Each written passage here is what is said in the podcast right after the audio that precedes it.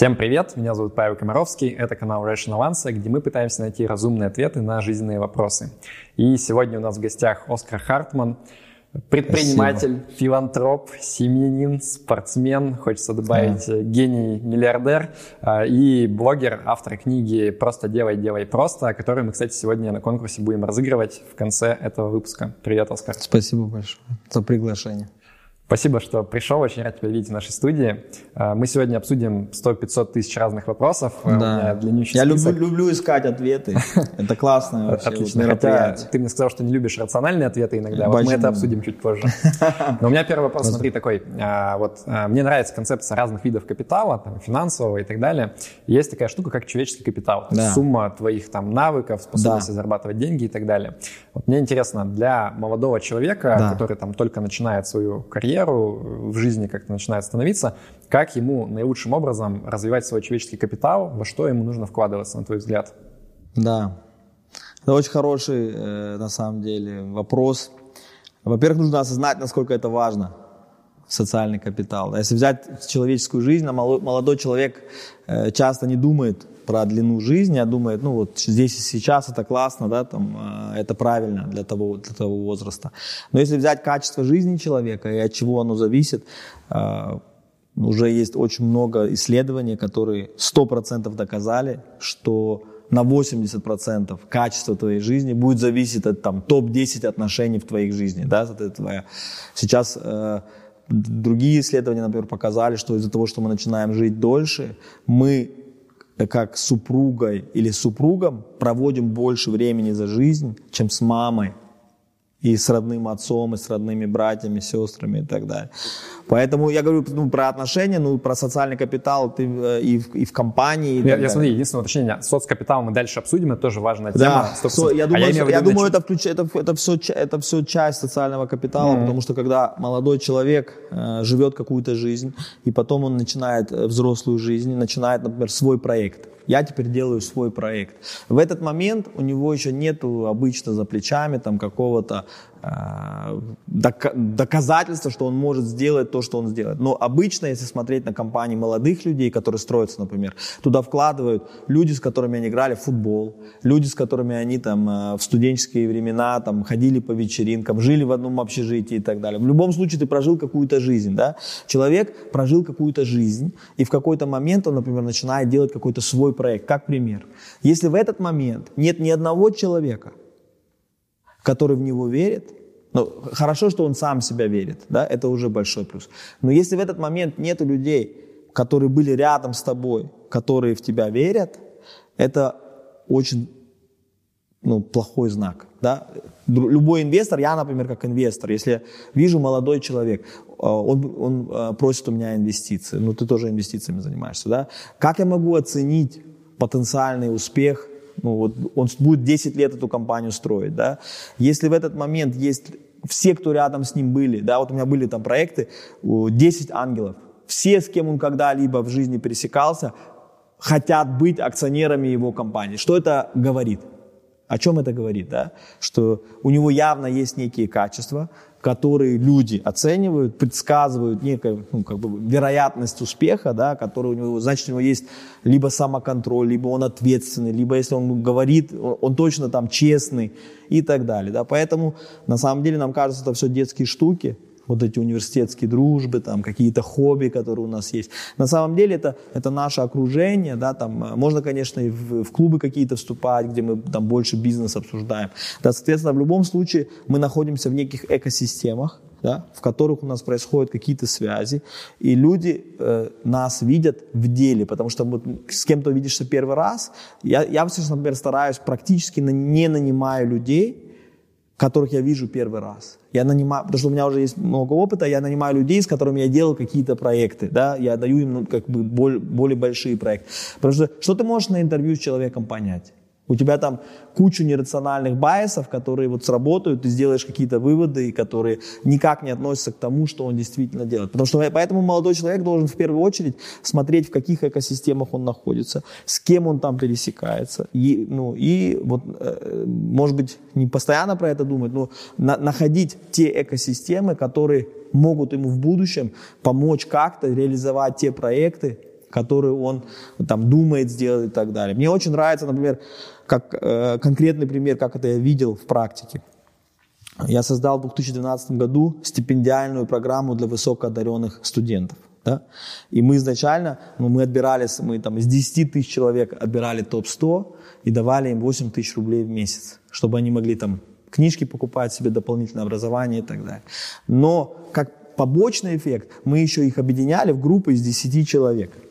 Да? Вот, просто это было не важно, мы думали, что важна стипендия, а вот эти группы это не важно. И у нас были вот такие как бы группы, эти группы до сегодняшнего дня, эти, они, они держатся вместе вот так. Они друг другу помогают работу находить, все, что там, вот это как, это как мини-братство, да, это, как, вот, это действительно превратилось в такое братство, да, которое абсолютно, э, почему? Потому что они наконец-то окружились людьми такими, как они, да, целеустремленными, которые хотят менять свою жизнь, которые хотят что-то получить. И вот этот новый пузырек, он, это вот как раз то, что можно для себя создавать. То, что я делаю. Если, например, в прошлом году я поставил цель в гребле установить мировой рекорд, что я должен сделать? Я должен себя окружить спортсменами. Я все прошлое лето, 6 месяцев подряд жил со сборными разных стран, со спортсменами, которые хотят. Это, ты не можешь иначе это сделать. Ты не можешь понять, как это думать. Поэтому твой социальный капитал, твое окружение, оно очень сильно влияет на тебя, оно очень сильно меняет вероятность э, успеха, неуспеха разных проектов, которые ты делаешь. И, это, и он строится везде. Вот все, молодой человек, все, что он делает, он думает, это не важно. Я в компьютерные игры играю, это не важно, то не важно. Но часто вот все взаимоотношения надо стараться делать качественно и следить. У меня сразу вопрос, как правильно к этому подходить, потому что то, что ты говоришь, в принципе, многие говорят. Есть группа людей, которые там, я прочитал пять книг по нетворкингу, я сейчас да. буду заниматься нетворкингом, давай обменяемся визитками, давай да. попьем кофе.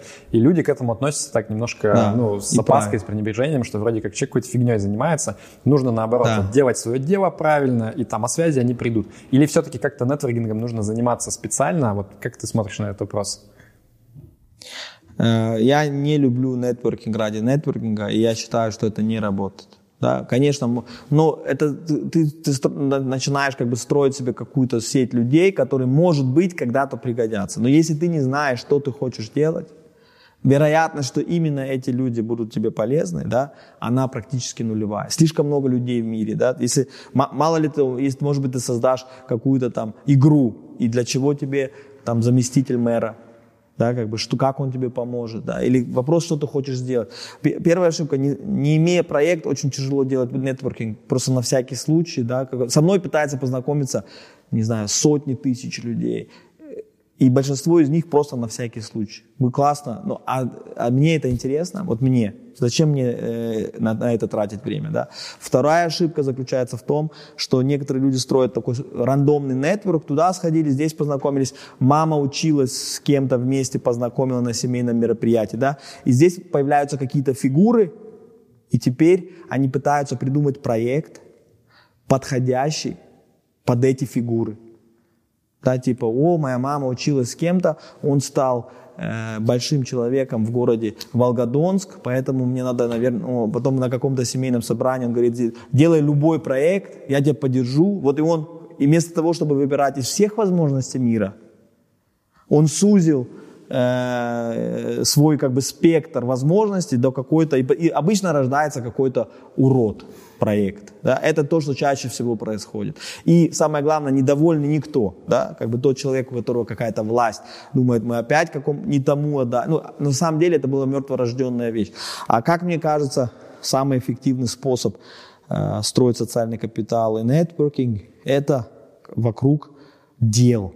Когда ты, занима... когда ты что-то делаешь, ты идешь в поход, да, если у тебя там группа, вы ходите в поход, у тебя есть вокруг этого, у вас есть совместный интерес, вы это делаете, у вас возникнет и дружба, и доверие, и вы друг друга увидите в каких-то экстремальных ситуациях, и, и возникнет какая-то там, да, и это самое, э, на самом деле, самый, наверное, такой скрытый э, факт жизни, который мало кто знает, что у тебя не твое имя, например, сейчас, да, нам Оскар Хартман практически открывает любую дверь.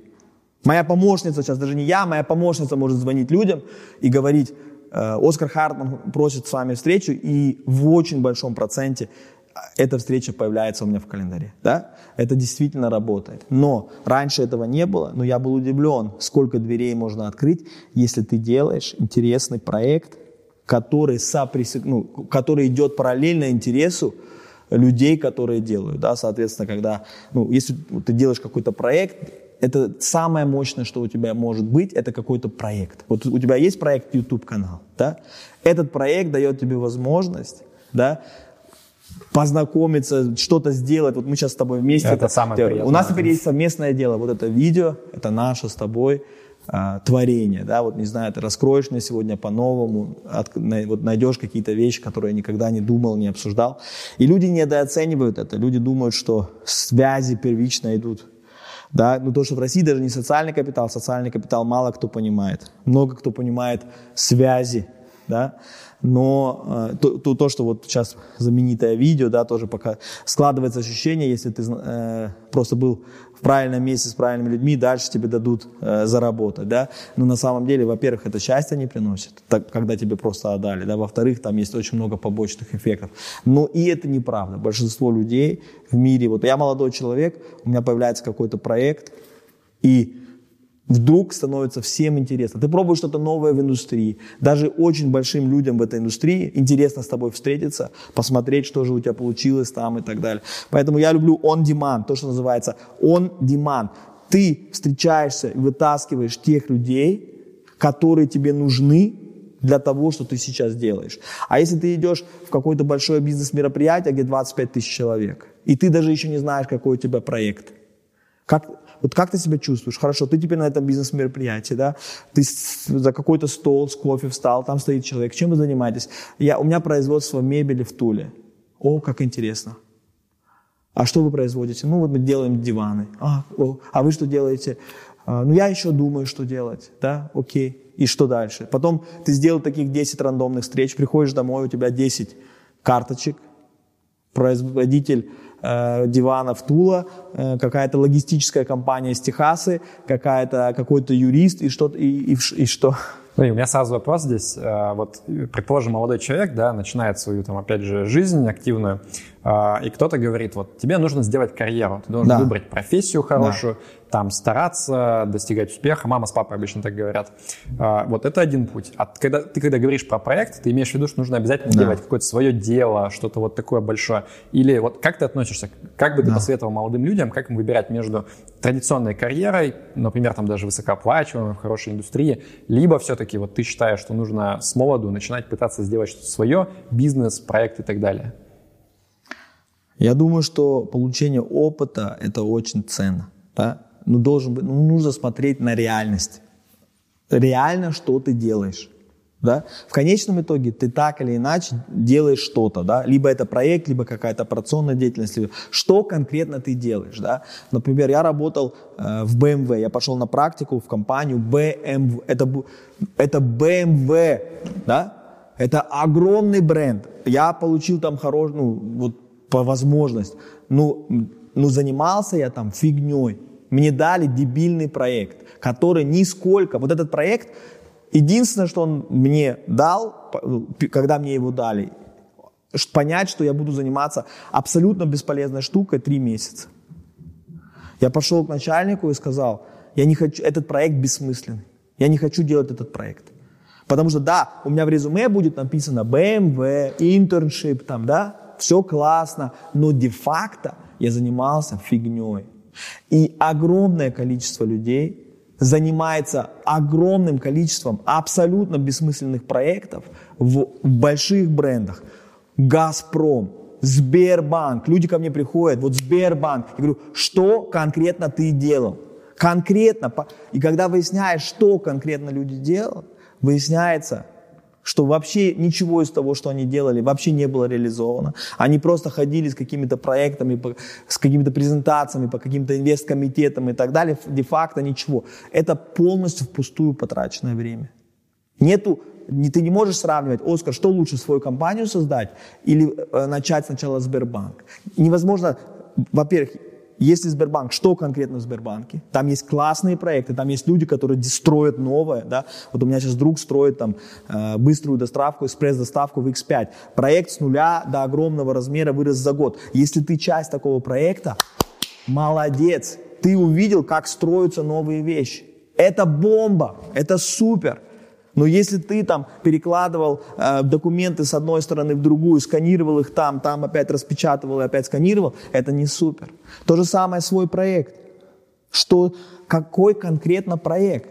Конкретно, что ты будешь делать? Ты собрал конкретную комбинацию, интересную, попробовал вещь, да, с друзьями или как-то собрал. Либо ты просто там, э, тебе какой-то родственник дал какой-то участок, Э, что-то вот здесь поработай. Что конкретно? Нужно э, людям, я думаю, надо уйти от стереотипов. Вот стереотипы, да, там, McKinsey, там, Goldman Sachs, там, рост, все, где сейчас все хотят работать? Ну, там, все идут в Роснефть, там, да, вот сейчас была у меня студентка, э, я ей предлагал очень хороший проект, но она захотела в Роснефть. И она ну, пошла в Роснефть. Интересно, как это кончится, что, что же, как же она оттуда выйдет. Люди идут в государство работать. Тоже, да, в надеждах, что они там будут что-то делать. Но на, мне кажется, лучше надо вот, э, не, не поддаваться под бренды, не, под, не поддаваться под какие-то стереотипы. Вот это хорошо, вот это плохо. Да, там юрист хорошо, это плохо. То, какой юрист, что конкретно, какие занятия. Есть юристы, которые ничего не зарабатывают. Есть юристы, которые зарабатывают миллион рублей в час в зависимости от того, что ты делаешь. Поэтому молодым людям э, я э, радуюсь, если молодые люди каким-то образом попадают в ситуацию, где они видят, как строится что-то новое, потрясающее. Вот ты, а, ты, я, например, в молодости попал в ситуацию, я, в BMW, кстати, я добился. Я сказал, я не буду делать этот проект. Я не буду делать этот проект. И они мне дали другой проект, и я построил реальный бизнес поддержанных машин, новый с нуля, premium selection запустил в новой стране от нуля до запуска, и это потом начало, ну, это, вот это, это классный проект, да, я добился, я не просто сел там, и я мог бы, в принципе, сказать, классно, я могу три месяца там заниматься там чем-то другим, было много интересов тогда, вот, поэтому, если вы попали, либо люди попадают, знаешь, люди попадают, как классически идут, работать в «Газпром» или в «Роснефть», или в какое-то государство, или в какую-то компанию, и через 8 лет с ними встречаешься, и все. Там уже нет ни веры, ни веры в человечество, ни веры в что-либо, что можно что-то строить. Только цинизм такой циничный. Они увидели мир, в котором твоя первая работа очень сильное впечатление на тебя оставляет. Это очень сильный отпечаток. Первая работа, первый начальник, очень сильный отпечаток, да? И если твой первый отпечаток в том, что ничего не зависит от результатов, там все вот делается вот так, там есть какие-то скрытые там, и потом такой человек, к сожалению, в очень плохом а, состоянии. У меня вопрос сразу возник. Вот ты когда говорил про стажировку в BMW, а, мы недавно обсуждали вообще подход к целеполаганию в жизни. Тут вот видео будет с Лешей Марковым, разные были у нас позиции. И можно подходить двояко. То есть кто-то говорит, вот ты должен там хотеть достигнуть успеха, ты должен ставить цели конкретные, там я хочу сделать, запустить новый бизнес в рамках BMW. А кто-то говорит наоборот, что это все ерунда, как бы так жизнь да. не работает. Нельзя ставить жесткие цели, нужно подходить гибче, и тебе нужно там определиться с ценностями своими, там какими-то привычками, установками, и уже это будет тебя двигать вперед. Вот мне хотелось узнать твое мнение, как ты относишься к этому вопросу. Да. Есть такие вопросы в жизни, да, где нужно выбрать свою позицию. Это вопросы, это, это практически вопросы веры. Здесь это очень сложный вопрос, и очень, я могу сейчас просто несколько часов говорить про этот вопрос. Но перед тем, как несколько часов говорить про этот вопрос, это, это вопрос, который относится к вере. На данный момент нету правильного ответа, там черно-белое или что-то, да. Соответственно, есть э, определенные веры, которые мы выбираем в своей жизни. Ты должен как бы Э, рано или поздно в каком-то возрасте понять, как есть люди, которые верят в свободу воли, есть люди, которые не верят в свободу воли. Есть в мире много людей, детерминистов, да, которые не верят вообще, что что-либо от тебя зависит. Вот, вот все, что мы это делаем, это бессмысленно, да, потому что твой путь полностью предопределен полностью, от начала до конца. Просто неизвестны формулы, которые его определяют, но у тебя нет свободы воли, ты ничего не решаешь, ничего. Есть существенная доля людей, которые так веруют, да, хорошо.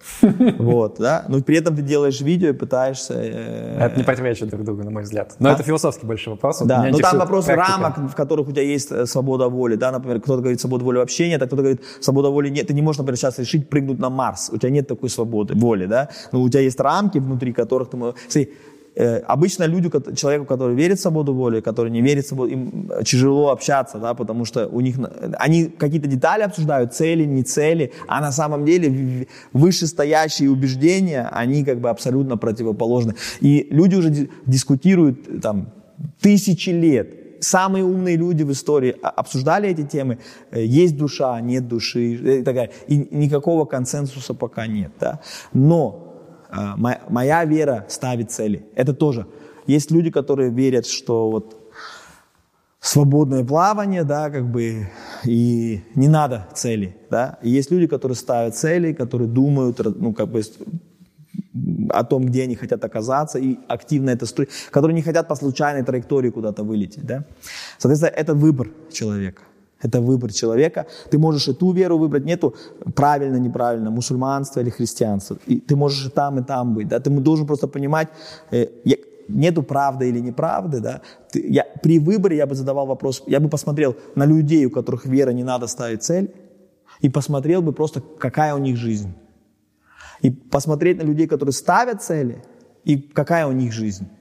И выбрать не на основе, там, давайте мы разберемся, кто прав. Например, э, можно взять детерминистов и людей, которые верят. Посмотреть, как де-факто живут детерминисты, какие у них семьи, какие у них средние доходы, как они живут, как они, какое у них качество жизни, какой у них self-reported happiness, да, и, э, и там оказывается, что у них все намного ниже, чем тех у людей. Кстати, а может быть, э, свобода воли не существует, но те люди, которые верят, что она существует, у них по self-reported happiness выше, они больше делают и так далее, и так далее. Тоже, ну, как бы ты можешь, у нас в мире, кстати, есть много таких философских вопросов, есть, например, э, Финляндия, Швеция, Норвегия, да, у которых есть, там есть определенная а, философия по отношению к работе, по отношению к семье, по отношению к себе и так далее. И вот можно посмотреть, как люди там живут и как у них там э, а, все происходит. И выбрать там, например, буддизм, да, и посмотреть люди, у которых вот такое э, как представление мира с такими э, постулатами, как у них устроены детские больницы, как у них дома престарелых, как это все работает.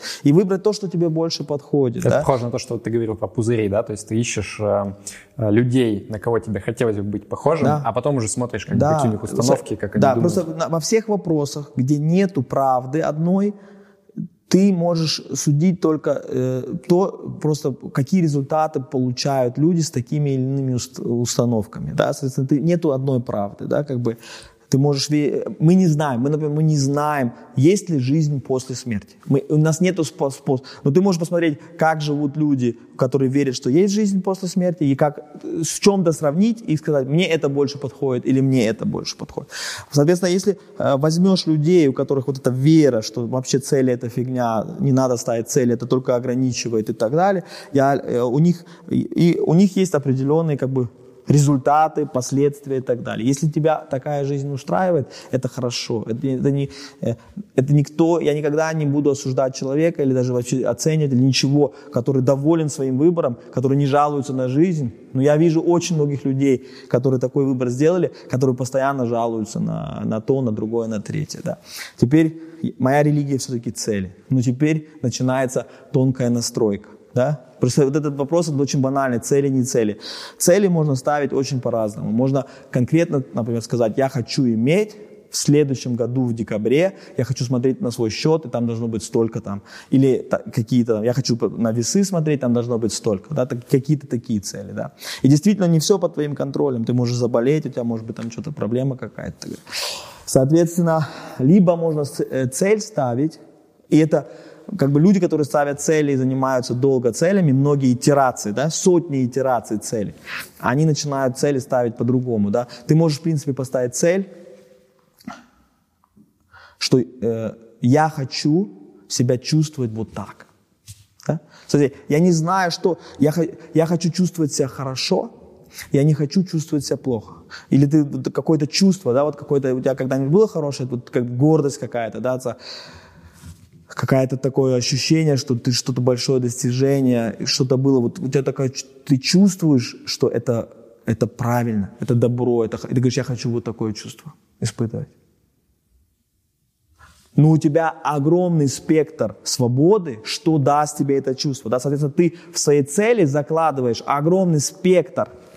Да? Ты потом уже идешь открыто по миру и ну, ты видишь, о, вот возможность, здесь возможность. У тебя э, как бы обратная сторона цели, если ты, например, поставил цель. Фокусируешься. Э, вес, я, мой вес должен быть 75 килограмм в декабре, да, ты, ты можешь идти вот так, да, и ты можешь пропустить Мимо тебя может пройти какая-то самая большая возможность в истории, но ты ее не увидел, потому что ты был вот в этом, да, как бы, а вот она, да, как бы, и ты, ты не живешь в моменте, ты жертвуешь, например, если ты говоришь, э, я 4 октября буду бить рекорд мира, у меня соревнования, чемпионат мира, я хочу побить чемпион, я хочу быть номер один, я хочу быть номер один.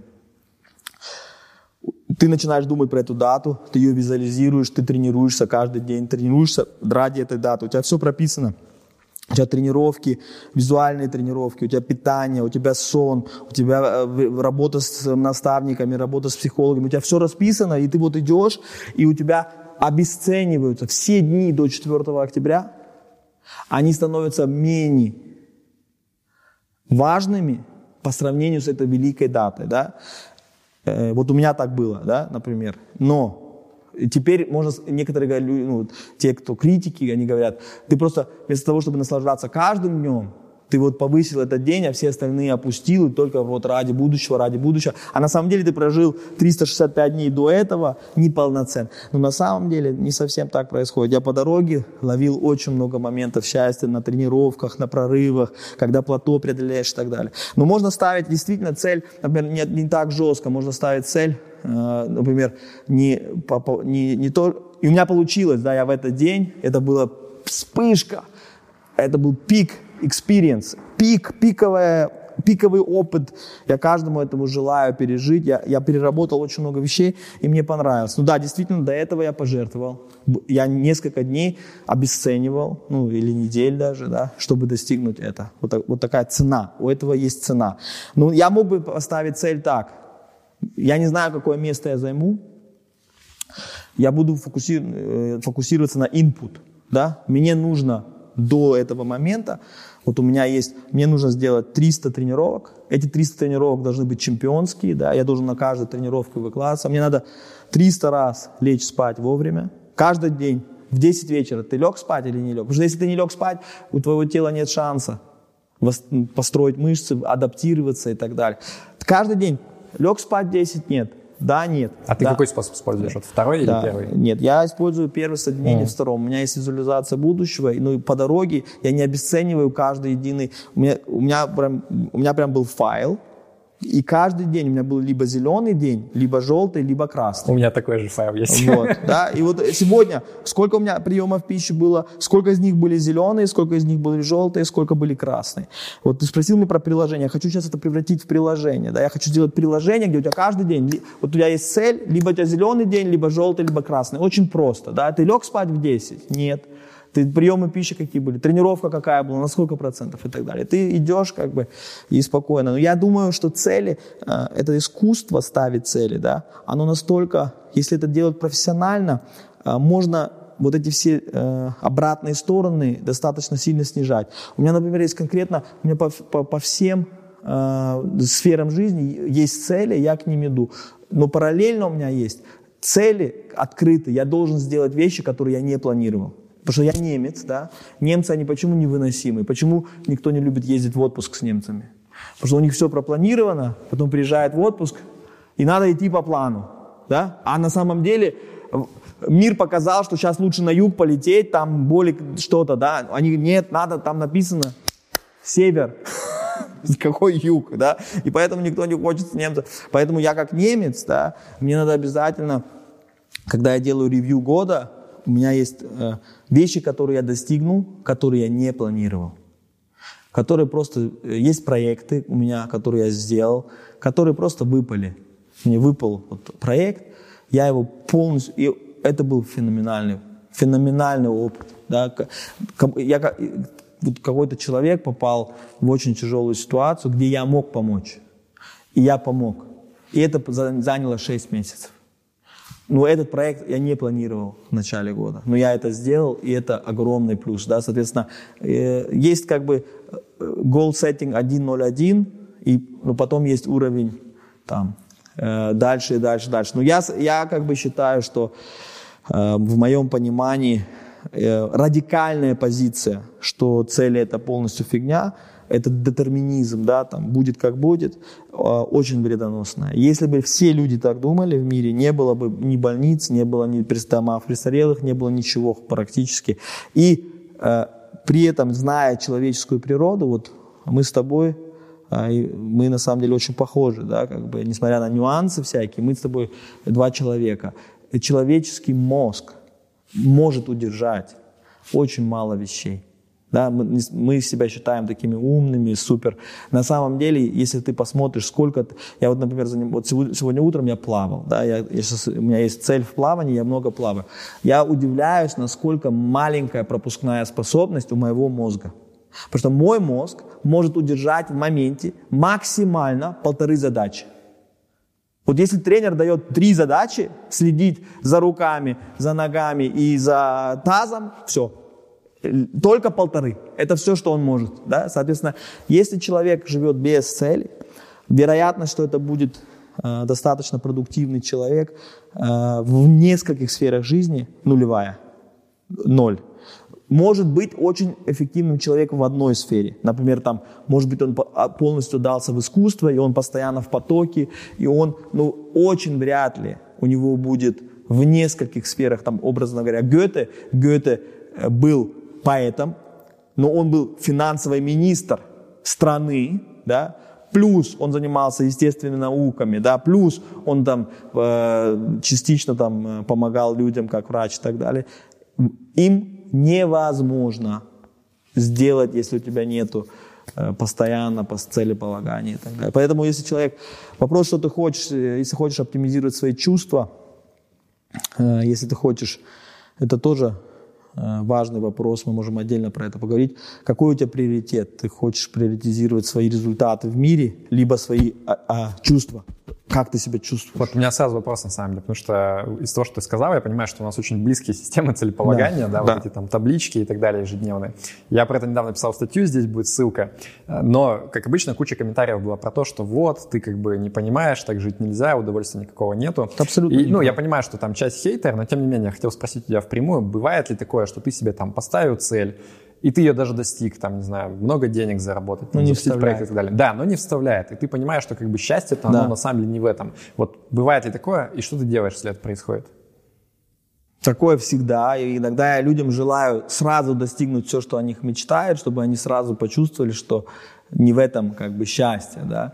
Как бы, э, но смотри, когда ты достигаешь цель, если ты через достиг... Во-первых, я не воспринимаю это все так серьезно. Знаешь, вот мы сейчас говорим про цели, я это все отношусь к этому с огромной долей юмора. Знаешь, для меня это некая игра, да, я прохожу какие-то уровни, я делаю какие... Я не воспринимаю это как...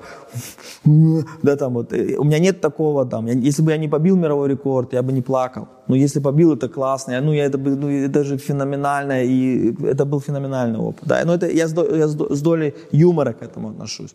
Но Э, дело в том, что в моих целях есть очень много возможностей для импровизации. И так как я себе составлю, у меня есть блоки для неструктурированного времени. Например, у меня есть структурированное время, и у меня есть также целые недели неструктурированного времени. Когда у меня просто вот, у меня есть think week, ни одной встречи за всю неделю. Вот как пойдет, так пойдет, да радикальная позиция опасна. У тебя есть радикальная позиция немец, календарь всегда, все, все там, да, и обратная позиция, образно, я русский немец, у меня постоянно борется немец с русским внутри, да, и позиция русского, да, ты несчастливый человек, у тебя, ты каждый день знаешь все, что с тобой будет, у тебя все запланировано, это так жить невозможно, ты себя загнал, ты скоро умрешь, у тебя будет burn-out, и потом, не, э, а ты даже не пожил, потому что жизнь это вот на Камчатку поехать, и куда ветер подул, там и оказался, да, окей.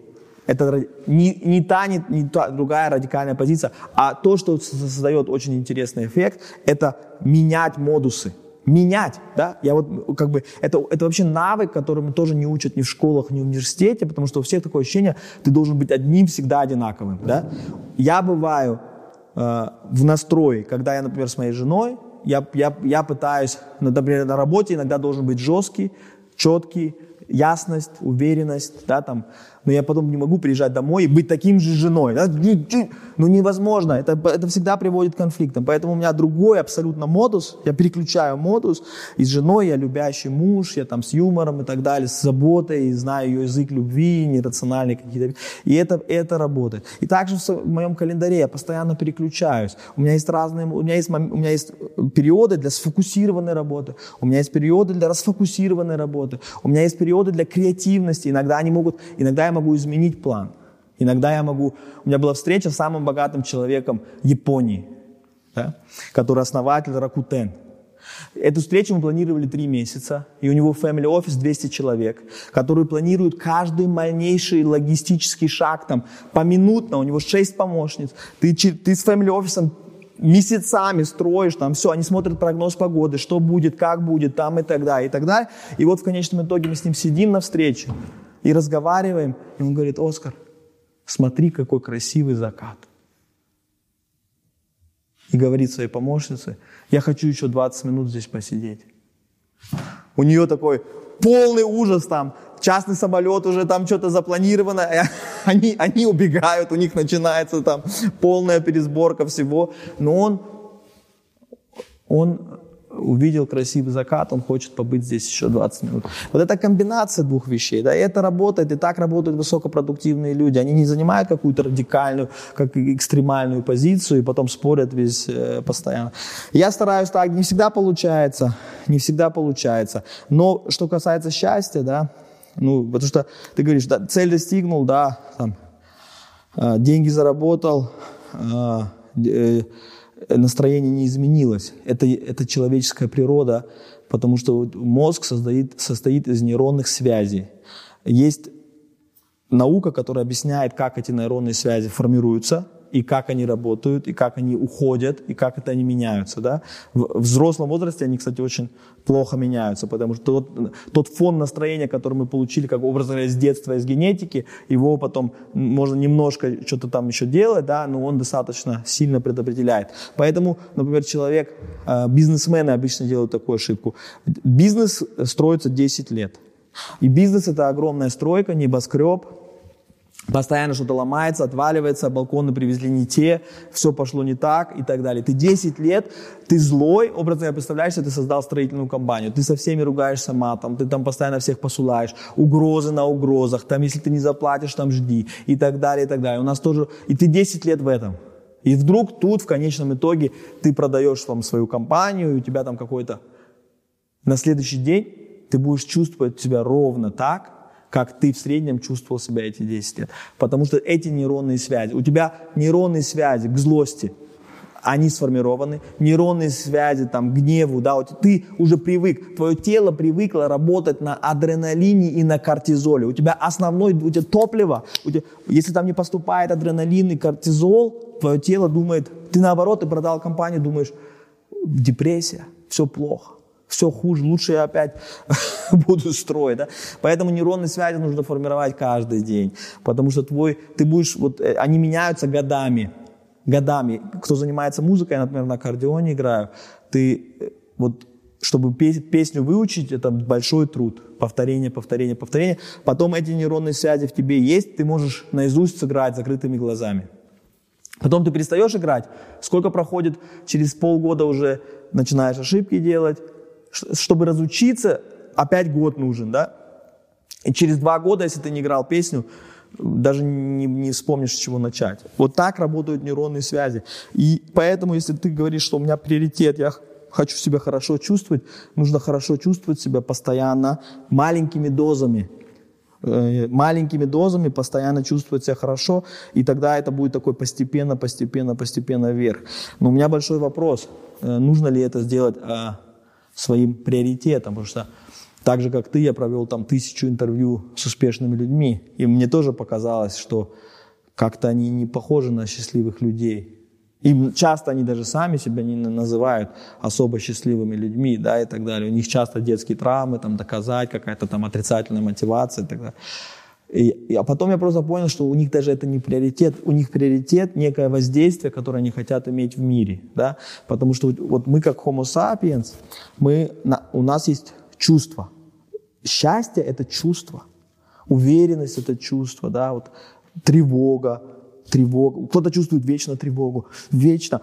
Откуда же эта тревога? Я хочу, чтобы эта тревога закончилась. Что сделать? Может быть, деньги? Потом деньги есть, тревога остается. Да? Может быть, надо еще знаменитым стать. Знаменитым стал, тревога остается. Надо жениться, куча детей, но тревога остается. Да пытаешься свои проблемы решить через славу, через э, не, не сработает. Лучше реши, лучше реши проблему. Но у меня вопрос не такой. Я тебе дам э, конкретный пример. У меня сейчас инсайт пришел, вот прошлый отпуск, я был в отпуске на Новый год, и первый раз я продал в прошлом году, в четвертом квартале, компанию да, за миллиард долларов, большой успех Германии и так далее. Я взял себе свободное время в отпуске. И я первый раз за пять лет записался на турнир по покеру. Я очень давно не играл в покер со студенческих времен. Я записался на турнир по покеру, онлайн, онлайн турнир по покеру. И, ну там, я за этот день, это заняло целый день, я за этот день испытал весь спектр человеческих эмоций.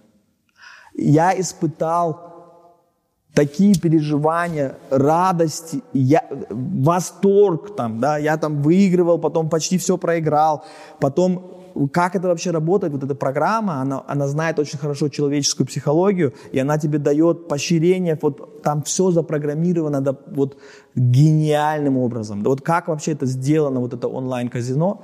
И в конечном итоге я из маленького там стека возвращаюсь, дохожу до финального стола, по, и потом делаю правильную ставку, ну, проигрываю против там, э, ну, нерационального там исхода, и это взрыв, и я думаю, я пережил, я, я вечером, я был как выжатый, я столько пережил эмоций, да, хотя это э, боин был 40 долларов, чтобы было понятно.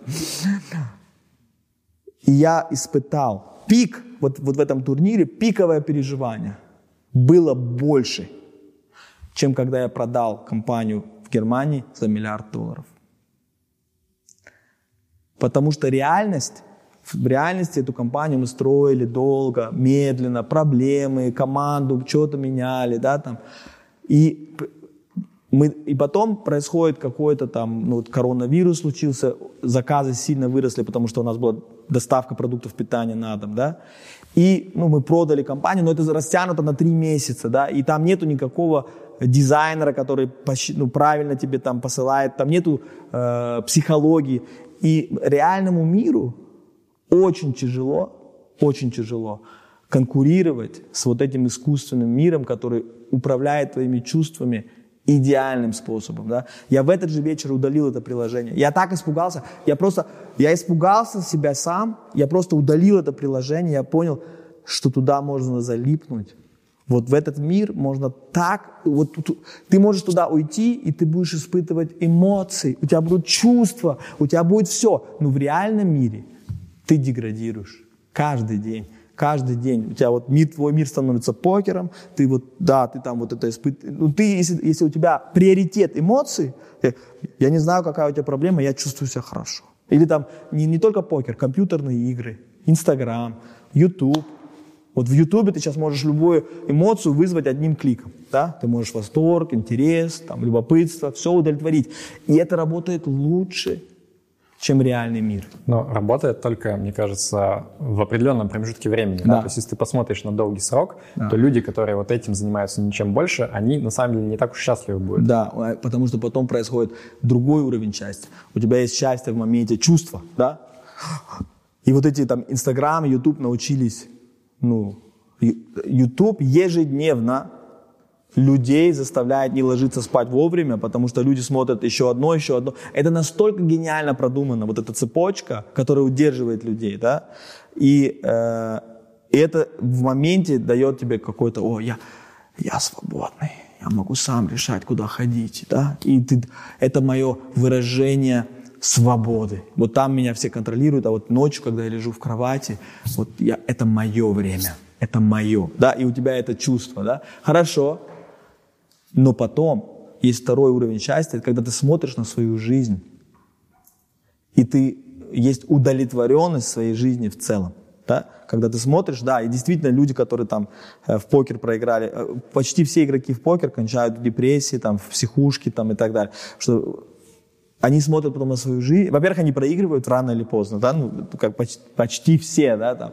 В, в казино вообще все проигрывают. И они потом рано или поздно смотрят на свою жизнь, и они понимают, что это все впустую, потому что они все равно воспитаны например, ну, там, бабушками, дедушками, которые говорили им про семью, а где твоя семья? Да нет семьи, нет детей, а где твой дом? А что ты за собой оставил? Да? У нас есть ценности, которые в нас вложены поколениями, да?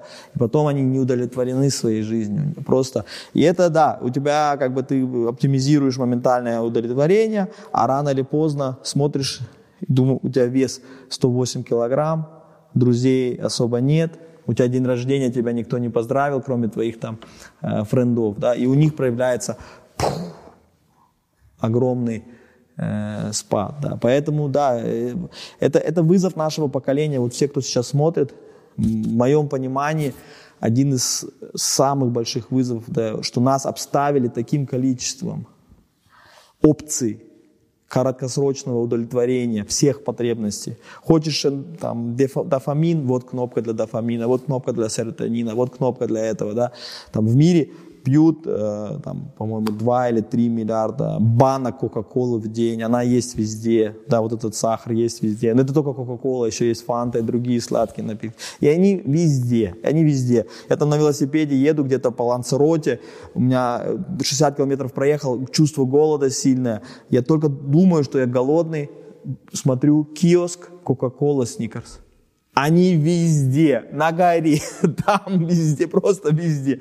везде. Вот бери тык-тык-тык-тык. И э, действительно большие результаты делают те, которые это могут контролировать. Да, те люди, которые могут. В прошлом поколении те люди, которые могли телевизор выключать и заниматься своими делами. Да. Сейчас в этом поколении те люди, которые могут там какие-то ленты, какие-то ну, выключать и заниматься своими. В конечном итоге тебе надо заниматься своими делами. И, и твои, делы, твои дела и твоя жизнь, скорее всего, долгое время не сможет... Если моя жизнь, у меня очень крутая жизнь. У меня много интересных встреч, у меня много компаний, у меня много развлечений, у меня много крутого. И моя жизнь еле-еле может конкурировать там, с миром PlayStation 5. Да? А представляешь себе у среднего человека, который там какой-нибудь бедный мальчик в Пакистане. У него его реальность и его телефон, у реальности нет шансов никаких. Да? Поэтому либо ты хочешь иметь воздействие в реальном мире, либо ты хочешь просто удовлетворять какие-то, создавать какие-то химические комбинации э, в своих, как бы, там, в крови, да, и я выбрал, как бы, импакт в реальном мире. Я делаю компании, например, создаю новые компании, зная, что это будет неудовольно. Я, я строил уже 100, у меня 100 реализованных проектов. 100 общественных проектов, инвестиционных проектов, компаний, которые строил. 100. Я знаю, что это всегда и плохие вещи, и хорошие вещи, и предательство, и обманы, и снос бывает, и закрытие бывает, и несправедливость бывает. И я все равно выбираю опять строить. Опять. Потому что для меня вот долгосрочно я хочу смотреть на свою жизнь и хочу видеть, что у меня есть реализованные проекты, а не оптимизировать вот максимальное количество времени, которое должен быть в зене. На закат смотришь, какое-то сообщение, твой двоюродный брат попал в больницу, там надо. Это не моя проблема. У меня зен. Это мир все сам решит, как он хочет. Да? Это не моя проблема. Не берешь ответственность, это не моя проблема. Это не моя проблема. Это не моя... А в глубине душе что-то жужжит, что-то что-то что-то растет там какая-то, да. Вот я сейчас вижу огромное количество людей, которые пытаются такой уход от реальности, да, уход из реальности разного рода. Поэтому, ну, на твоем канале, скорее всего, люди, которые хотят все-таки взаимодействовать, строить, создавать. У меня сразу провокационный вопрос. Давай. Вот, а, ты описал как бы такие, ну, крайние, да, ситуации, да. когда человек там играет в компьютерные игры, не знаю, онлайновый, в покер играет, и там все-таки смотрит, думает, ну да, это какая-то ерунда. Но э, ты же можешь, э, например, там, не знаю, заниматься политикой, да? Да. Вот кто-то там много времени тратит на то, чтобы да. быть в курсе, э, отстаивать, там, ходить на митинг, позицию и так далее. Вот я хотел узнать твое отношение к этому. Э, как ты считаешь, это тоже какой-то эскапизм от реальных дел? Или это вот ну, один из видов проектов классных, которыми тоже там нужно заниматься кому-то, и это там созидание какое-то? Ну,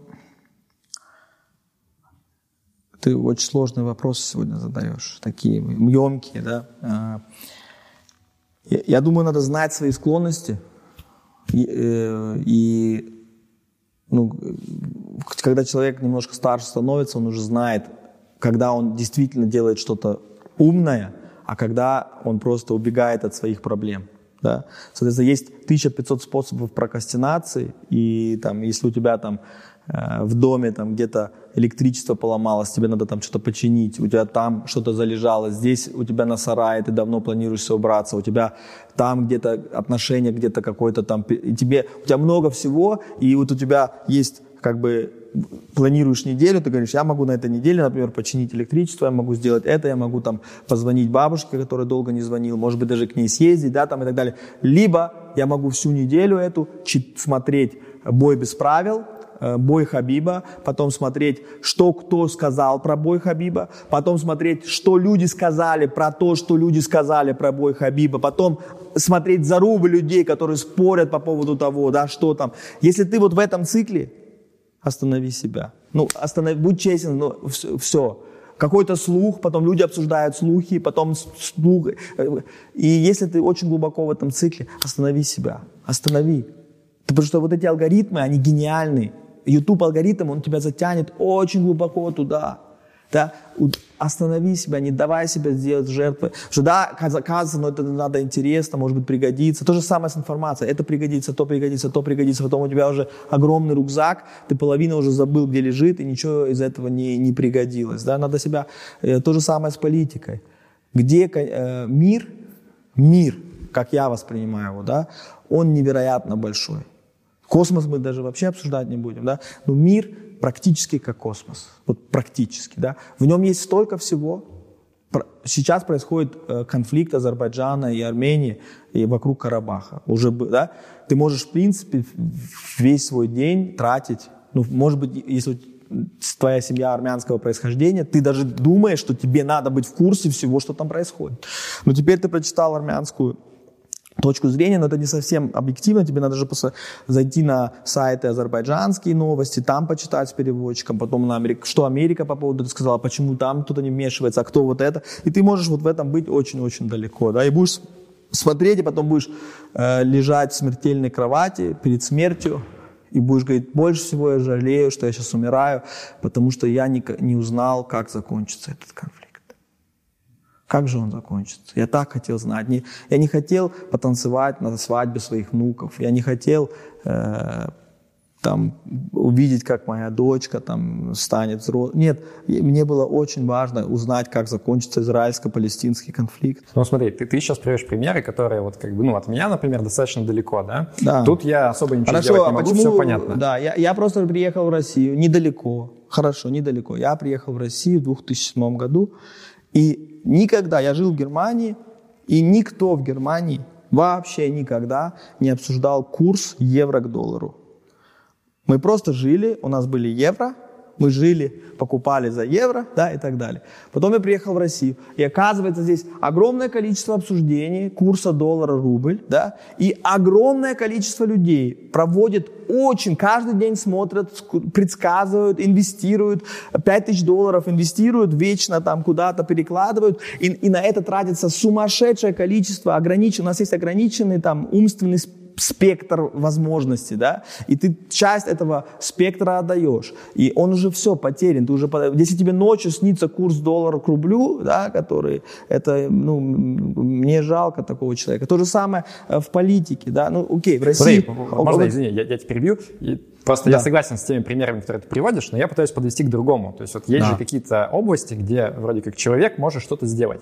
Например, там человек говорит, я не согласен с коррупцией, мне не нравится, что у нас нет сменяемости власти, да. я хочу что-то с этим делать. Я понимаю, что мой вклад, он не будет как бы там гигантским, который все поменяет, но если каждый вложится по чуть-чуть, то мы, да. наверное, вместе какой-то там make a difference. Вот как Может ты к этому быть. относишься? Я тебя даже немножко подвожу к тому, чтобы вот там высказать некую позицию. Есть ли у тебя позиция, например, там по поводу текущего политического строя в России и что с этим делать? Не, ну опять, э, я, я десятиборец. У меня есть 10 дисциплин, в которых я хочу процветать. У меня есть мой мир. Не мир, мир, да, у меня есть мой мир, да. И я пытаюсь максимальное количество времени заниматься своими делами в своих проектах, да, но иногда в этот мир приходят внешние силы да, и иногда они там разносят все так, если война пришла к тебе, если ты смотришь из окна, а там военные самолеты летают, скорее всего тебе надо изучить, что там происходит, сделать какие-то выводы, может быть уезжать надо, да, принимать какие-то решения, может быть какие-то бизнесы закрывать надо, какие-то наоборот открывать, может быть перепрофилироваться нужно. Сейчас, когда у нас был коронавирус, тяжело, я 8, 8 лет не читаю новости, но в прошлом году, признаюсь, было очень тяжело не читать новости, когда вот пришла эпидемия, ну, как бы это, это важно, да. Я тоже читал достаточно глубоко и разные мнения, и разные выводы и так далее. Сейчас, ну, перестал опять, да, потому что это, это невозможно. Соответственно, я большинство своего времени пытаюсь быть в своем мире. Я своим, у меня 34 компании, в которых я сейчас акционер, да. Я своим генеральным директорам говорю, пожалуйста, присылайте мне все отчеты там индустрии вашей, присылайте мне, какие у вас есть интересные вещь. И они мне присылают то, что они считают очень важно для нашего мира. Это я читаю. Да, вот я какие-то там отчеты читаю, какие-то сборки, вот это, и у меня все равно складывается какое-то мировоззрение, какое-то мировоззрение, да, э, которое, где я могу принимать какие-то решения, делать какие-то умные поступки, какие-то делать выводы. Я, я, я очень много люблю читать такие, даже не э, новости, а э, такие макротренды, да, там Our World in Data, когда я вижу, например, э, там количество разводов, все говорят, сейчас больше и больше разводятся, на самом деле данные показывают, что да, больше и больше разводов было, а последние 10 лет опять уменьшается, да. Mm. И там часто в данных я могу рыться там часами. Э, и разбираться, делать какие-то выводы, и потом что-то, какое-то свое формировать мирозрение в своем мире. При этом это мой ограниченный мир. В моем мире очень многого нет. Вот просто ты себе не представляешь. Э, вот, э, я потом еще получаю там какой-нибудь брифинг, да, мне сводки присылают, какие-то самые важные вещи, там, в IT-рынке топ-10 вещей на этой неделе. Потом Economist утренний брифинг, там одна страница, все, что произошло, ты там за три минуты прочитал, и как бы ты уже более-менее в курсе, да, на, на этом ограничивается. Но я вот так пытаюсь свое мировоззрение. Но мне нужно, и меня, и меня это устраивает, и я, э, для меня очень важно, чтобы вот все сделать, что я хочу сделать, для меня очень важно, чем я не занимаюсь. Вот я, очень важно у меня должно быть много вещей, которые я не делаю. Я, например, не играю в компьютерные игры. Я реально не играю в компьютерные игры. Я реально не читаю новости. Да, как бы у меня, я не думаю про биткоин. Я просто вот не думаю. Это вообще не в моей зоне. Как, я, я знаю, что этот мир есть, он такой большой, в нем много всего. Но я этим не занимаюсь. Я очень много чем не занимаюсь. И какие-то вещи, которые я выбрал, из, убрал из своего спектра, это больше, чем меньше мой уровень контроля над этим, чем больше я это убираю из своего спектра. Но про политику, да, э, у меня некое разочарование. Да, разочарование в чем? Э, я люблю искать правду, я люблю быть в реальности, я люблю физику, да, как бы какие-то реальности. Сейчас с точки зрения там, мировой политики, почему я не испытываю ни малейшего желания даже там думать про это. Что чтобы думать о чем-то, да, вот ты работал в McKinsey, я работал в Boston Consulting. Нас как научили думать? Мы должны сначала раскопать цифры. Data-driven да. approach. Да. Сначала мы должны посмотреть цифры, потом, и потом вокруг цифр мы должны думать. Да? И, и каждое высказывание должно быть подтверждено, у тебя там какой-то аргумент supporting arguments, да, и под каждым supporting argument у тебя должен быть график, там, который подтверждает этот supporting argument, да. Соответственно, вот мы так, нас так учили, это наша школа, да. Так я написал свою книгу, вся моя книга написана вот в стиле, там, McKinsey, Boston Consulting. Теперь, когда мы говорим про политику, да, там э, все очень много крутится вокруг веры, там очень много крутится вокруг вопросов, есть свобода воли, нет свободы воли, демократия хорошо или плохо, какая демократия, да, там вот даже философия, да, там Платон уже обсуждал, что э, широкая демократия плохо кончится, на самом деле власть должна быть у Ильи, ну там много-много-много-много вопросов, да, это, это вопросы веры, где у тебя нету там возможности. И самое главное, что в последнее время, э, почему я не вижу никакого смысла, никак, вот я, я тебе скажу, радикальная позиция, никакого смысла читать новости, потому что у новостей нет никакой малейшей цели показать тебе правду. Никакой. Все газеты biased, все. Газеты либо левые, либо правые, либо центральные, либо что-то. Везде есть редакция, которая контролирует, переворачивает факты, показывает. Везде. В Америке открываешь CNN, Fox News. Как будто два разных события. Ничего. Вот произошло что-то, Fox News и CNN – ни, это, это американский, ничего нету. Потом открываешь Bloomberg, Economist, все другое. Там в немецкой ФАТ все другое, все другое. И теперь представляешь себе, насколько сложна твоя задача. Потом ты говоришь, ну тогда, чтобы разобраться в правде, мне надо позвонить другу в Лос-Анджелес. Слушай, скажи мне, как на самом деле? Он говорит, слушай, здесь на самом деле ужас творится, здесь машины горят, здесь вообще преступления, здесь люди друг друга... А это что, объективно? Может быть, там, где он живет, в улице, где он живет, может быть, у него, да, но он тебе тоже говорит какую-то biased позицию. Поэтому я люблю думать на основе каких-то вот, я люблю микроэкономику, например, да, я вот в своих командах, или даже команды, да, там какие-то вот какие-то вещи обдумывать, которые можно... А когда мы начинаем думать вот политические вопросы, когда начинаются такие понятия, знаешь, я тоже когда-то пострадал там от дискриминации, да, я немец там и так далее, ну, и, а в Германии тоже мы были приезжие, да, и так далее. Когда начинаются такие понятия, русский, русский, кто такие русские? Или это немцы, да? Или это Китай, кто, а, кто лучше, Китай или Советский Союз? Кто, вот, э, можно, я периодически слышу такие дискуссии, да, что было лучше, Советский Союз и Китай, а что было бы Советским Союзом, если бы они сделали реформы, как сделали Китай, да, это... И начинается огромная политическая дискуссия, а, а мне не хватает, я люблю действия, а где actionable conclusion? Смотри, Где? ты глубокие вопросы даешь на там, сложные... Нет правды. А зачем, зачем свое время тратить на то, где ты не имеешь объективную картину? Ты не имея объективную картину, не имея, да, начинаешь что-то думать, делать какие-то выводы, которые люди вызывают в тебе какие-то эмоции. Угу. Ты, ты тоже человек, который подвержен, да, вот этому своему окружению и так далее. Ты начинаешь делать кучу выводов, там, и в какой-то момент ты разрываешь рубашку и бежишь против танка, а на самом деле, если, ну, увидел ли ты картину, да, там, те там э, исламисты, которые влетают в самолетах э, в здание, они тоже считают, что правда с ними. Поверь мне, это не люди, которые считают, что они делают плохой поступок, да. Поэтому, ну, надо чем-то не заниматься. Я, и когда я выбираю, что чем заниматься, мне нужно, например, э, подумать, какая, какая ценность этой деятельности. Вот у меня есть деятельность, которая невероятно, которая создает рабочие места, которая растит экономику, в которой я вижу, как люди там процветают, я вижу, как все становится лучше. Да? У меня есть деятельность по названию там, предпринимательства, да, создавание нового, да, где я вижу, что мой мир и все вокруг начинает процветать и так далее. И, так далее. и здесь каждое мое действие, найти идею, внедрить идею и так далее – оно создает вот столько ценностей. И часто, кстати, то, что потом в газетах пишут, это из-за людей, которые вот что-то делали. Да, что-то улучшилось там. А, было создано столько рабочих мест. Или там сейчас э, во время коронавируса э, безработица не выросла так сильно, как люди ожидали. Почему? Потому что были люди, которые делали проекты, которые создавали. Не, не, это, это последствия, а не результат. Да? Соответственно, у меня есть вот эта деятельность. Есть, и потом нужно всегда думать, сколько людей занимается. Я, например, как пример. Да? Я сейчас строю э, современную управляющую компанию, которая недвижимостью управляет. Да? Я сейчас очень глубоко вдумываюсь в этот вопрос, как управляется недвижимость, как это происходит в мире. И э, таких людей, как я, я во всем мире сейчас тех нашел 15 человек. Вот очень большая индустрия, очень большие деньги, очень большие возможности, и людей, которые про это думают, очень мало. Да? Либо я могу себя поставить там, миллиардстым человеком в какой-то обширенной э, повестке дня. Что думаешь про Трампа?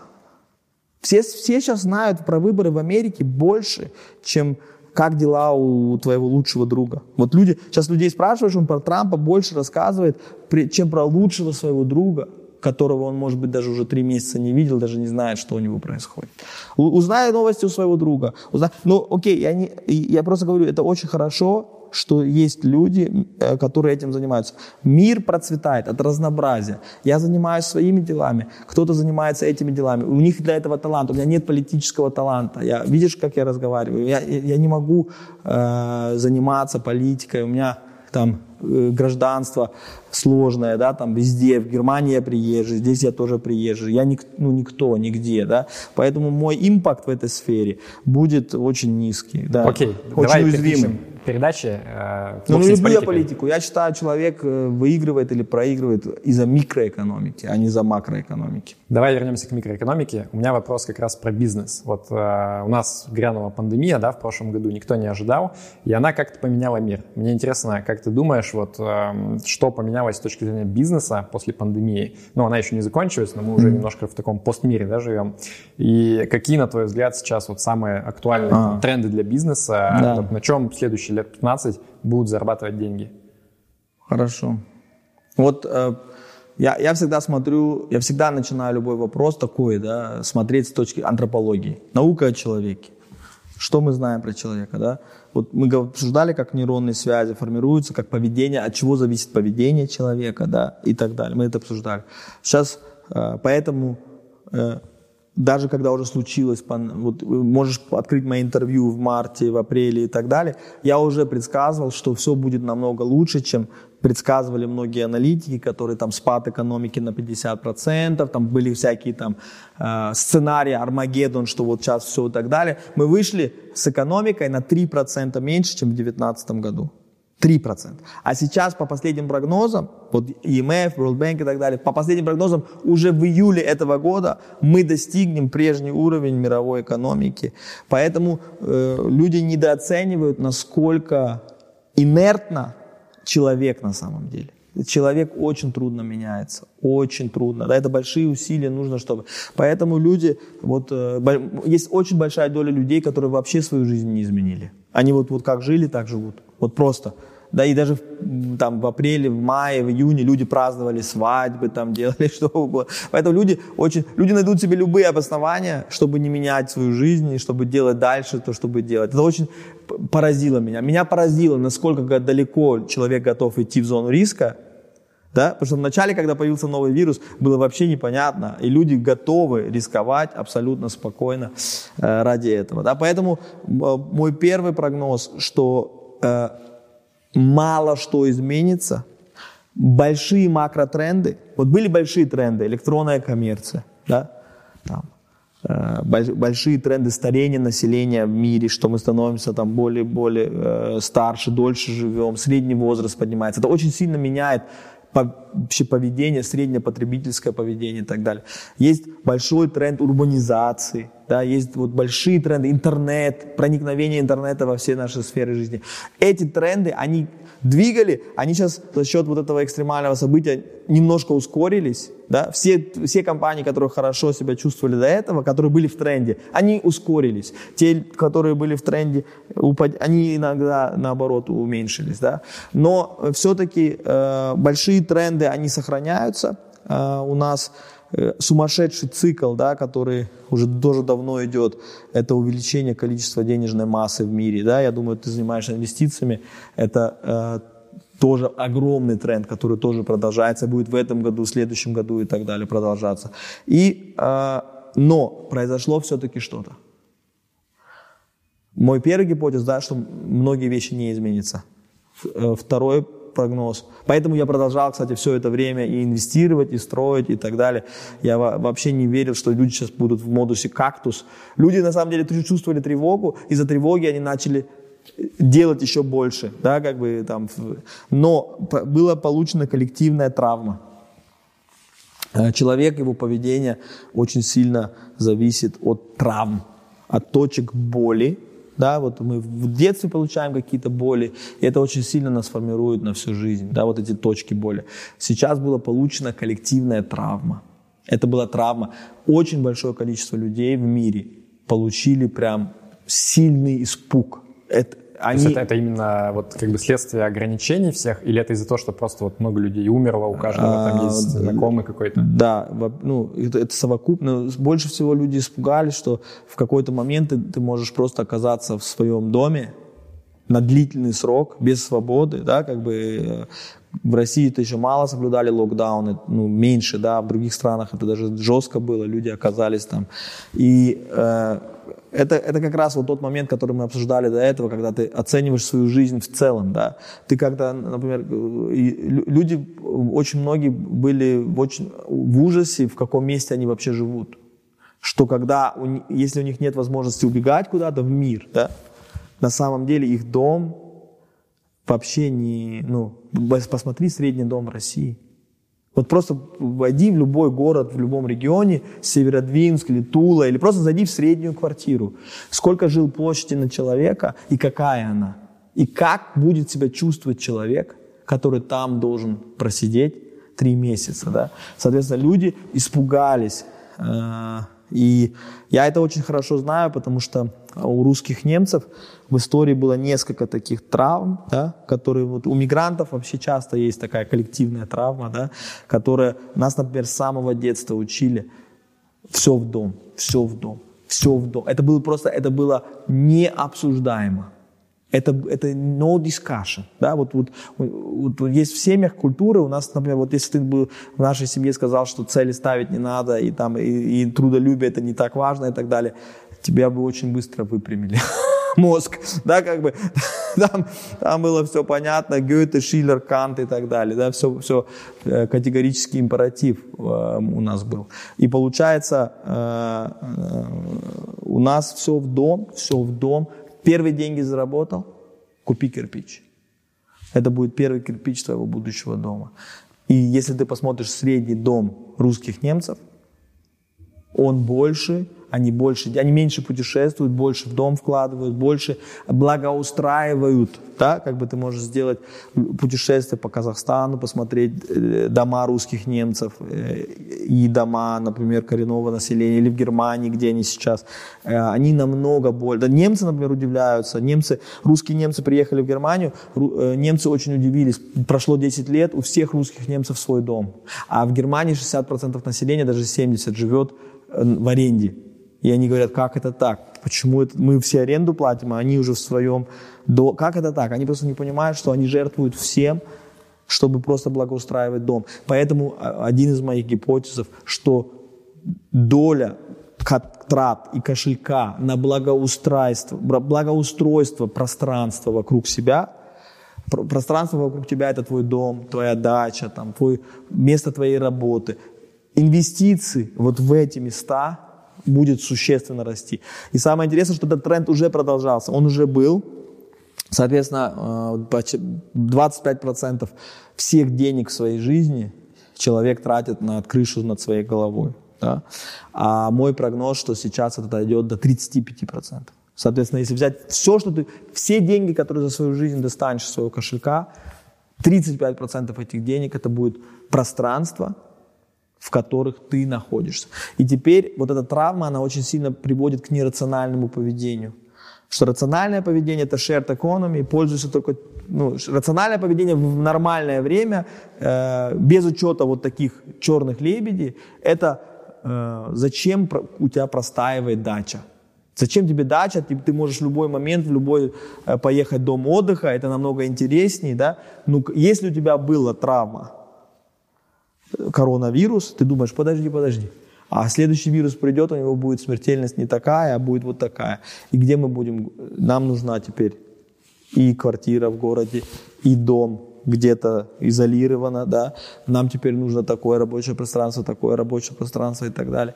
У нас, нам нужно место, а если дети наши будут удаленно учиться несколько лет, да, это, это, это нерациональное поведение, потому что это поведение, например, у нас в семье было запрещено выбрасывать еду, потому что наши, в нашей семье, э, наша семья пережила несколько раз голодание, когда не было продуктов питания.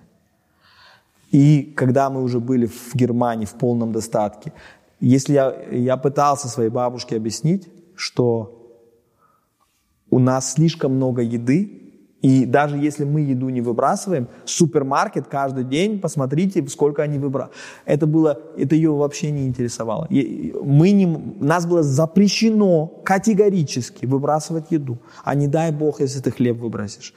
Это просто, а, вот даже самый добрый человек в истории, моя бабушка, могла бы э, просто э, рукоприкладством заняться за, за, за выбросанный хлеб. Да? Поэтому, рационально это? Просто человек, который прожил то, что она прожила, не может по-другому. Мы теперь прожили то, что мы прожили. Каждый из зрителей прожил что-то, что прожил. Они увидели, что отношения с людьми, да, человеческие ценности. А, очень сильно мы начали, наше время провождения сузилось самым близким кругом.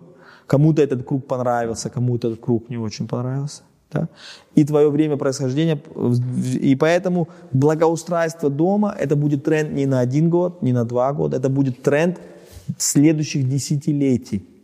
Соответственно, все, что связано с строительными материалами, все отделочные материалы, вся мебель, все строительство, все это будет очень, очень сильно вырастет количество квадратных метров на одного человека в мире. Очень сильно вырастет. Да, соответственно, это будет как бы еще усиленный тренд. И количество трат, это будет просто для людей важно. Почему я сейчас много делаю в недвижимости?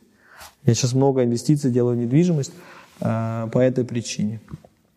Но а все остальные э, тренды, там, есть какие-то там неочевидные тренды, там, как, э, освободились какие-то э, ниши, которые можно заново заполнять, динамика появилась, да, я считаю, что сейчас будет время для новых компаний, да, сейчас маленькие компании быстрее развиваются, чем какие-то крупные, но такие, они более мягкие тренды, я считаю, но все остальное я там, я продолжаю делать самые два сильных тренда, это первое рассказал, и второе это не интернет. Интернет продолжает менять все. Вот интернет поменял потребительское поведение, как мы знакомимся, как мы делаем, что сейчас интернет-проникновение очень сильно идет в B2B, сейчас просто бум всяких software as a service, да, соответственно, все бизнесы начинают решать все свои проблемы посредством интернета, хайринг, мотивация, все становится там в клауд, какие-то приложения, да, соответственно, бизнесы думают, все, что они делают, начинают делать использование технологий, да, все цепочки дигитализируются, то, что там в потребительском секторе появился Авито, который обмен товарами, да, в B2B появляются такие же площадки. На всех, там есть площадка для э, с, там, производителей стали и потребителей стали, да, там. Много очень о, интересных маркетплейсов вырастает, вот это, это очень большой тренд. Логистические услуги, вот у нас компания сейчас тоже э, оценили больше, чем миллиард евро в Германии, которая создала площадку, где грузоотправители и исполнители перевозок находят друг друга. Да, раньше там надо было звонить, узнавать, получать код, а здесь просто площадка, ты говоришь, мне надо это отправить сюда, и там есть, как Uber, Uber для грузоперевозок. Да? Соответственно, потрясающая э, тенденция. Да? Там, у нас есть э, компания, которая сейчас оценилась в полмиллиарда, это торговая площадка овощей и фруктов. Соответственно, там овощи, фрукты, э, фермеры, миллионы фермеров на самом деле в Индии, да, очень много. Они выкладывают на площадке свой урожай, и есть люди, которые прям там его покупают. Потрясающе. Да, это как такой цифровой фуд-сити и так далее. И интернет, он проникает в все сферы жизни. И сейчас происходит последнее проникновение, потому что есть сферы, в которых проникновение уже высокое, ICT-сектор, да, ну, ты, ты знаешь, да, там э, многие сферы, там, э, ритейл идет, ну, еще, ну, уже сильно, decision making, ну, все, принятие решения сильно уже дигитализировано. Но есть индустрии, в которых практически э, строительство, да, управление недвижимостью, образование, медицина, они были очень мало э, дигитализированы.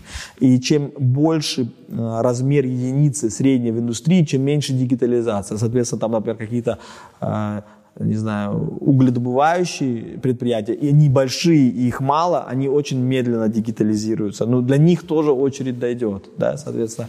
Вот, и на, это, на этот тренд, я думаю, можно ставить на этот тренд можно ставить очень, очень сильно. Но если говорить конкретно там какие-то то, что я делаю, да, я ставлю тренд на дигитализацию, там нужно покупать акции самых крупных интернет-компаний мира, и потому что они все станут еще в 10 раз больше. Да? Соответственно, мы думаем сейчас, о, как это может быть? Это когда в Россию приехал, все думали, как это может быть, что Озон стоит 100 миллионов долларов. Да? Потом, как это может быть, что он миллиард? А сейчас 8 миллиардов. Да? Потом будут говорить, как это может быть, что Озон стоит 100 миллиардов? Как это? Это же просто...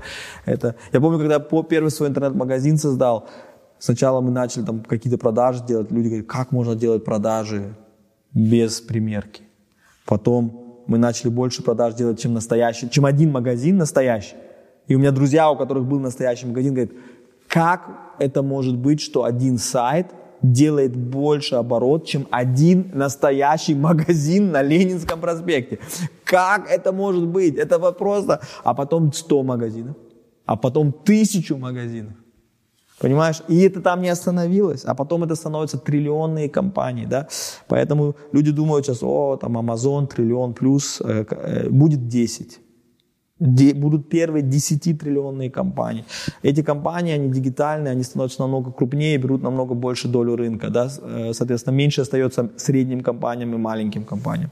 Мы это видим, да, как бы доля средних компаний в прибыли мира падает. Поэтому нужно быть акционером самых больших топовых интернет-компаний мира. И, как второй шаг, попытаться стать акционером через создание компании или через инвестицию в компанию будущих чемпионов. Да? Потому что если мы возьмем сейчас текущих чемпионов, их 10 лет назад не было. Я, я в Россию приехал, не было Авито. Сейчас он есть. Я видел его с самого начала, да. Не было Delivery Club, не было Яндекс Такси, не было CarPrice, не было Activa.ru, не было очень многих текущих чемпионов, там Вкусвиль не было. Да, там Fix Price сейчас делает IPO, да, 6-миллиардная компания. Когда я приехал в Россию, ее не было. Не было этой компании. Да? Соответственно, нужно попадаться, э, стать акционером э, будущих чемпионов, создать, может быть, ну, в крайнем случае, хотя бы инвестировать в тех, которые уже стали чемпионами, потому что текущие чемпионы станут в 10 раз больше. Окей, э, Оскар, ты назвал два больших тренда, дигитализация и да. то, что люди будут больше вкладывать да. в недвижимость. Я чувствую, что это там некая подводка к твоему большому бизнесу, да, который ты сейчас делаешь с актива. Ну, а... Не, ну актива, нет, почему у меня, на самом деле, мы больше делаем сейчас не в России. Ну, как бы, а активы в России тоже делаем, да, в России мы делаем вот коллективные покупки. Расскажи, что это такое, и вот э, мне, наверное, интересно даже с позиции частного инвестора, да, вот я инвестирую свой капитал в разные да. места, там, в акции, в облигации, в золото, не знаю, там где-то в биткоин, еще куда-то, вот как в эту картину мира вписывается актива, и что я как частный инвестор могу, вообще в чем смысл, и что я могу с этого да. получить? Ну, я очень долгое э, время занимался только интернет-компаниями и делал только это, да, но когда появился капитал, потом у меня были наставники, я изучал, как работает мир, я увидел, что там 60% всего капитала мира в недвижимости, и что это там ну, вот большой тренд, и я, я думал, мне надо часть вкладывать в недвижимость. Но здесь э, меня очень сильно удивило то, что я увидел, потому что я как человек, который пришел из интернета в мир недвижимости, я был абсолютно шокирован тем, что я там увидел. Вот просто как инвестор, да, потому что если ты инвестируешь, если ты, например, инвестируешь в какие-то интернет-компании, да, или на бирже и так далее, у тебя есть вся информация, да, ты можешь принимать решения, у тебя там вся история, что они обещали, что они выполнили, что не выполнили, как менялось, и все, все там, аналитические э, отчеты на 100 страниц, прогнозы и так далее, и так далее. Но потом ты начинаешь смотреть какой-то объект недвижимости, который, размер которого ну, не, не намного меньше, чем размер некоторых э, публичных компаний. Да? Больш... Есть недвижимые объекты недвижимости, которые стоят там 50 миллионов, 100 миллионов долларов и так далее. Да? Но когда ты начинаешь смотреть, какая информация доступна для принятия решения, ты видишь, что это вообще ничего. Это какой-то вот дикий рынок, да, в котором ты должен очень интуитивно, быстро. Там еще конкуренция была, когда я начал заниматься недвижимостью. Если ты там не, не купил за день, кто-то другой из регионов приезжал, просто покупал и так далее. Да. И я не, я не понимал, почему э, я человек, я, у меня есть своя там работа, я хочу просто парковать капитал в недвижимости, почему у меня, для меня нет такой же простого способа, как акции или облигации, почему, хотя это самый большой класс активов в мире, это же нелогично.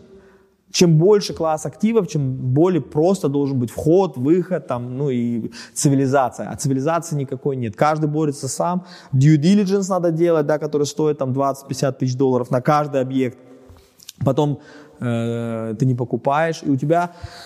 Но я начал, все равно я начал делать эксперименты, и я получил очень много боли. И как следствие этой боли я создал компанию актива, которая позволяет инвесторам покупать совместно большой объект недвижимости и получать пассивно доход конкрет, из конкретного объекта недвижимости. Да, потому что фонды меня не устраивали, потому что фонды ты вкладываешь в управленческую компанию, в, компа в команду, да, которая за твои деньги покупает, продает, управляет недвижимостью, и они сами принимают решение. Ты просто отдал. А я не хотел так, я хотел конкретно выбирать сам здание, да, что я хочу купить, что не хочу купить. Такой платформы не было, поэтому а, в 2015 году мы создали activa.ru, и идея была сделать Э, интернет-компанию, которая, занима... uh-huh. под, которая позволяет очень прозрачно, да, вот, вот есть объект, вот вся его история.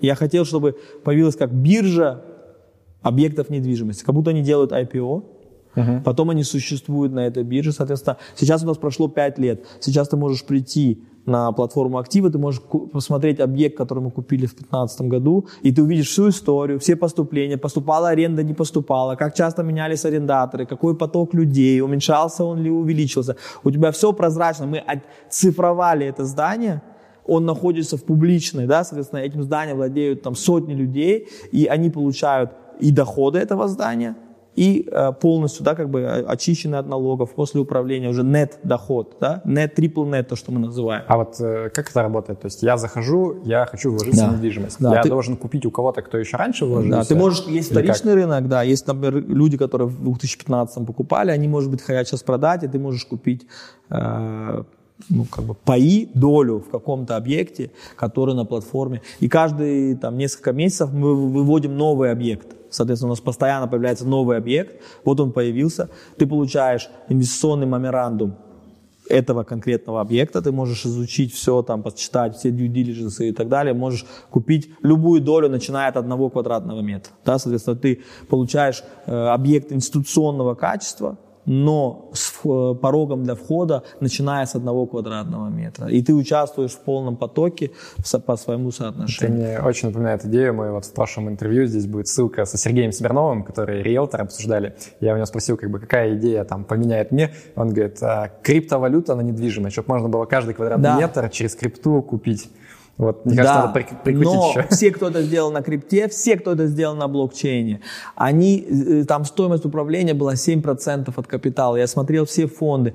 Они на самом деле применили блокчейн, но стоимость всей этой вот этой конструкции была больше, чем если это делать на основе текущих там... Так, а сколько тех... у вас? У меня сразу, потому что вот ты красиво все описал, но обычно там нюанс в том, что с тебя берут там процентов да, 5 да. там, или 7, и как бы это да. все становится невыгодно. Вот как бы да. сколько у нас я... там, э, у нас 1,5 1,5% процентов от, э, от, ну, от, от оборота, да, низкий очень менеджмент фи, мы на, работаем на большом объеме.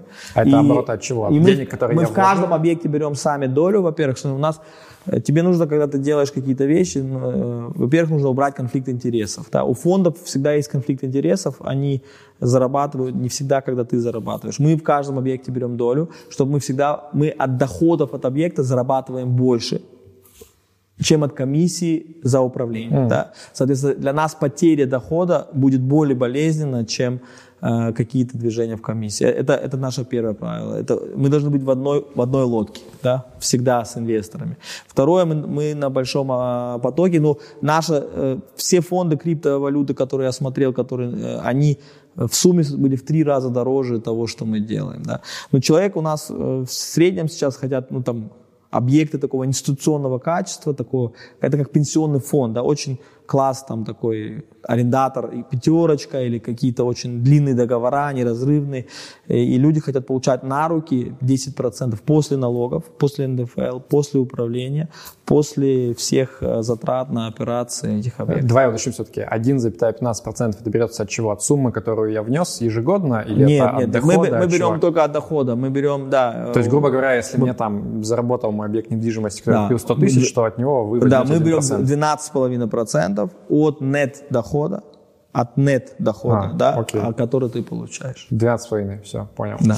А, и, ну, какая это примерно доходность? То есть я понимаю, что сейчас на депозит я могу там положить, сколько да. там сейчас, 5,5%, да, максимум где-то. Вот сколько я ну, да, она, она, Эта доходность, она меняется постоянно. Мы, мы, мы даем рынок, да, ну, соответственно, э, когда человек покупает там какой-то объект сам, если он посчитает, сколько у него нет остается после управления, после юристов, после налогов, после всех затрат и так далее, там на самом деле у людей получается 3, 4, 5%. Особенно на квартирах люди там сейчас больше 4% если не, не, вкла, не вкладывают в development, да, не в риск, не входят в риск там, строительства и так далее. У нас получается на объектах там, размера 300 миллионов плюс, там конкуренции намного меньше, да? Если там на объектах на 10-20 миллионов очень много конкуренции, очень нерациональное поведение. Когда мы идем в объекты 300, 400, 500 миллионов, миллиард рублей, там остается очень мало игроков, они все думают, как мы. И там получается очень рациональное поведение и доходность, э, вот triple net доходность в среднем сейчас получается 10%. Mm. Ну, я так понимаю, все-таки для таких крупных Это без объектов, учета роста капитализации самого здания. Да, вот как раз у меня был вопрос, то есть я понимаю, что я могу вложиться, да. я буду cash flow какой-то получать. Да, да. Вопрос, как бы, если я захочу выйти, да, я должен да. верить в то, что на твоей да. платформе что это биржа будет достаточно людей, да. Да, которые... Что это биржа ликвидная. Но, тв... но твоя доля будет более ликвидная, чем если ты купишь целую недвижимость. У тебя какая альтернатива? Купить полностью целиком ну, у меня нет денег, да. да. в принципе. Но если эта недвижимость, она по-любому будет менее ликвидная, чем твоя доля, потому что у тебя в этом здании есть еще еще 100, кроме тебя. Если ты вдруг решил продать, мы предлагаем этим 100 человек увеличить свою долю. Они уже знают объект, они знают его cash flow, и у нас почти всегда, вот практически без исключения, кто-то из текущих владельцев просто забирает эти освобождающиеся паи. Соответственно, ликвидность существенно выше, чем у ликвидность. Плюс ты можешь частично продать. Если у тебя объект впрямую, ты можешь либо продать его целиком, либо никак. У нас ты можешь, например, продать 25% своей позиции, или 50%, или вообще долю, да, соответственно, у тебя все дробится. И дробное владение, оно по-любому более ликвидное. Смотри, я немного запутался в комиссиях, ты сказал 12,5%. 2% от каждого, э, ну вот, если ты вторич... 2% от транзакции. От, от транзакции, 12,5% от net, triple net дохода. Mm, понятно. Ну вот смотри, это на самом деле похоже на некий там краудфандинг, краудлендинг, да. то, что называется, да? Это крауд ownership, крауд владение. Да, я просто сейчас еще раз сформулирую, что меня смущает, вот, например, в популярном краудлендинге, да, то, что там говорят альфа-поток, да. там Сбер, что-то кредо. Это вообще другое, да. Да, то есть вот как бы там основная проблема именно в конфликте интересов, да, то да. есть там, по сути, когда банк выдает кредит, он должен там все проанализировать, что он знает, что как бы если не вернут, то не вернут ему. Во всех этих платформах, по сути, им наплевать. Как да. бы. Ты, я беру с тебя комиссию за оборот, как бы, а вернуть, не вернут, как бы, ну, дело твое, по сути. Вот э, ты утверждаешь, что в этой схеме, как бы, по да. сути, такого конфликта нет. Да, и краудфандинг, э, и краудфандинг в недвижимость тоже большой там конфликт интересов. Там обычно строительство, development. Мы берем готовые объекты, да, там в основном development. Э, есть кто-то застройщик, он берет некий equity маленький, да, потом он делает мезонин краудфандинг приходит на мезонинный продукт между долгом. Есть долг, который банк дает, есть мезонин, который дает 5%, например, доходность людям. И есть э, весь апсайд практически забирает себе застройщик. Большую часть equity риска берет на самом деле мезонин, 80% даунсайда берет мезонин, хотя 80% апсайда берет застройщик.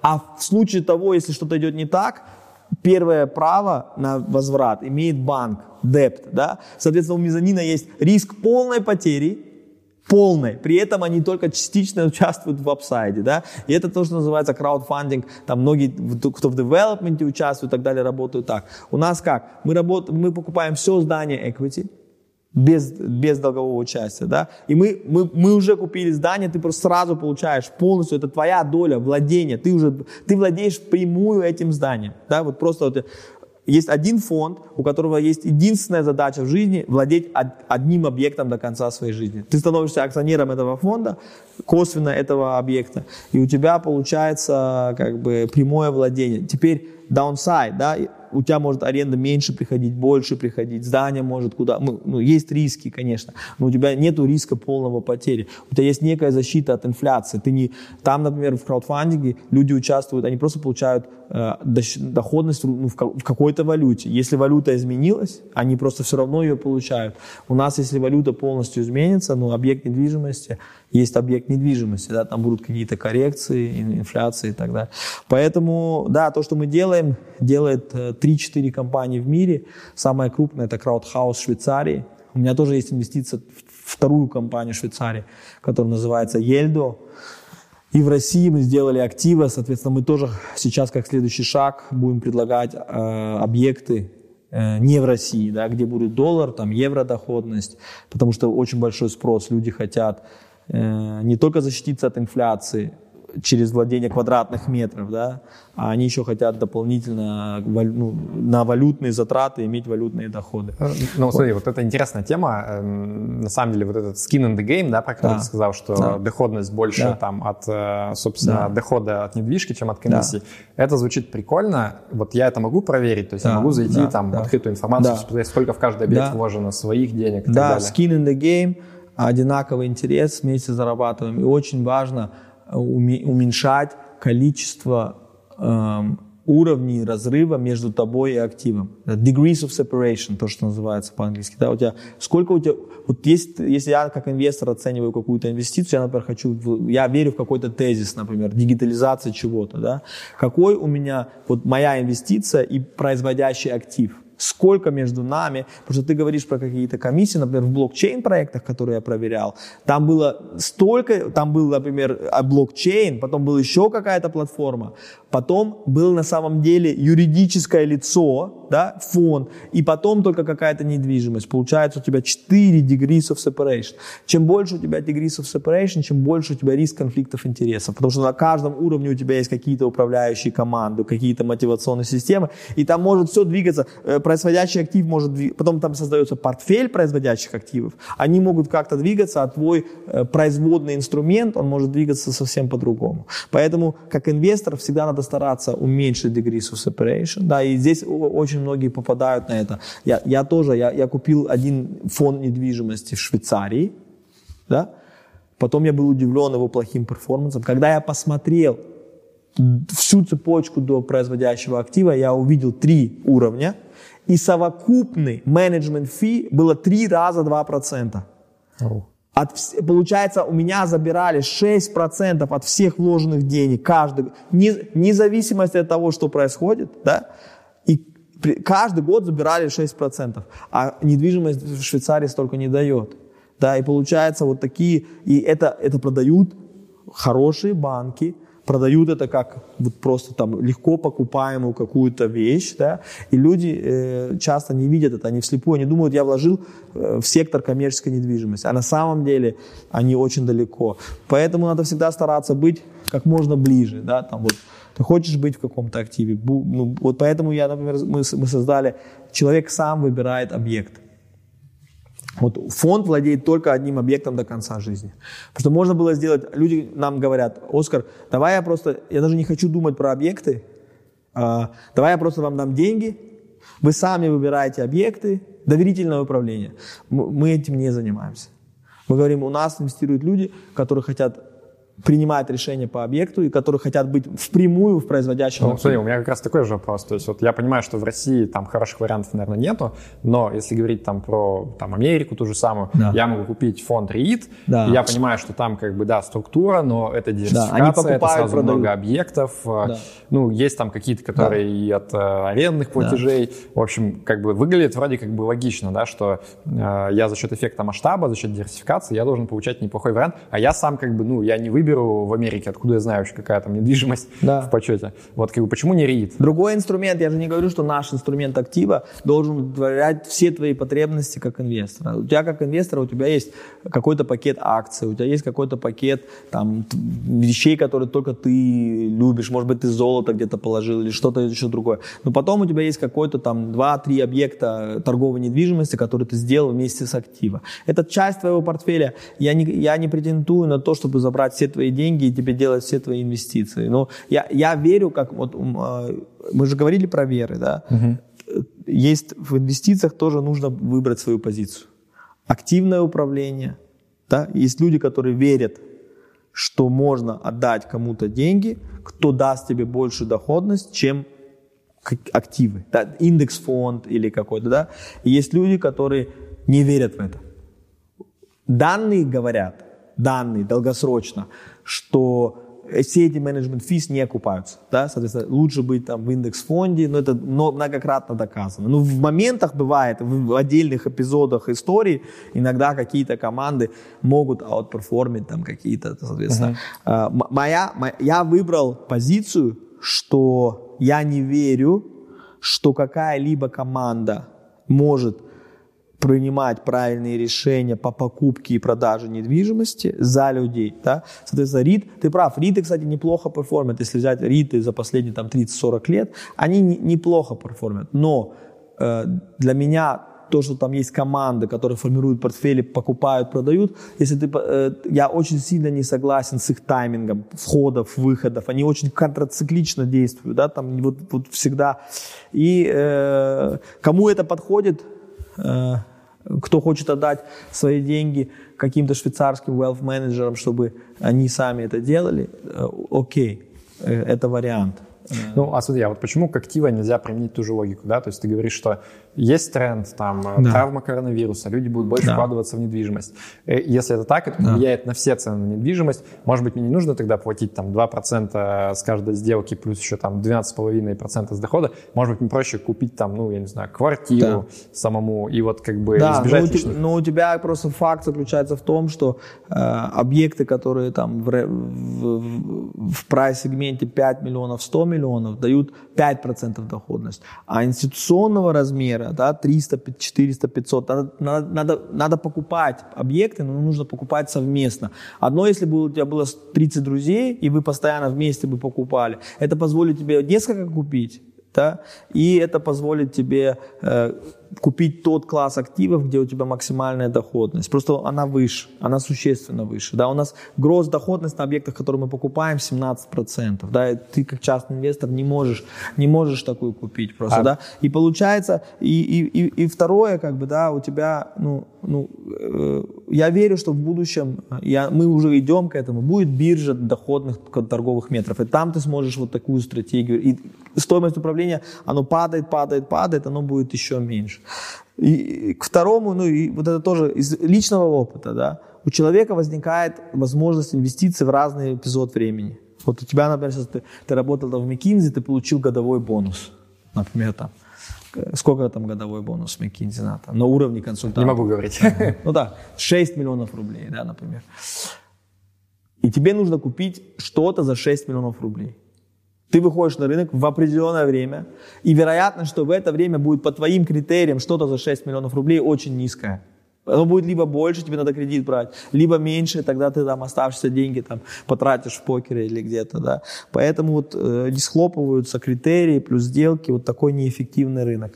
Вот я не говорю, что наш инструмент должен делать все. Наш инструмент делает то, что он делает. Ты можешь смотреть, принимать решения, инвестировать, и самое интересное, мы ежемесячно выплачиваем каждый месяц ты получаешь свои доходы, ежемесячно. Так, смотри, у меня сразу вопрос. Вот эм, пандемия, да, я 6 миллионов рублей абстрактные вложил да, в да, недвижимость, да, которая много стоит. Да. Бац, локдаун, никто не может платить аренду. Вот что происходило мы, с реальными объектами? Мы за прошлый год полностью выполнили бюджет в полном объеме. То есть не было месяцев, да, где у нас были там какие-то просадки, потом они какие-то, да, где-то мы отставали на 10-15% по каким-то объектам.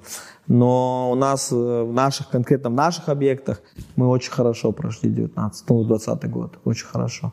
Ну, у нас несколько арендаторов, э, например, если ты покупаешь склад, там может быть один арендатор. Если он съехал, у тебя объект в минусе. Наоборот, надо докладывать деньги. Да? Мы стараемся делать объекты так, чтобы они никогда в минусе не были. У тебя, у тебя например, доходность может временно упасть. Может... Мы не гарантируем тебе какую-то доходность. Ты участвуешь в пропорции. Если съехал арендатор, временно дохода меньше. Поселили нового, значит опять больше.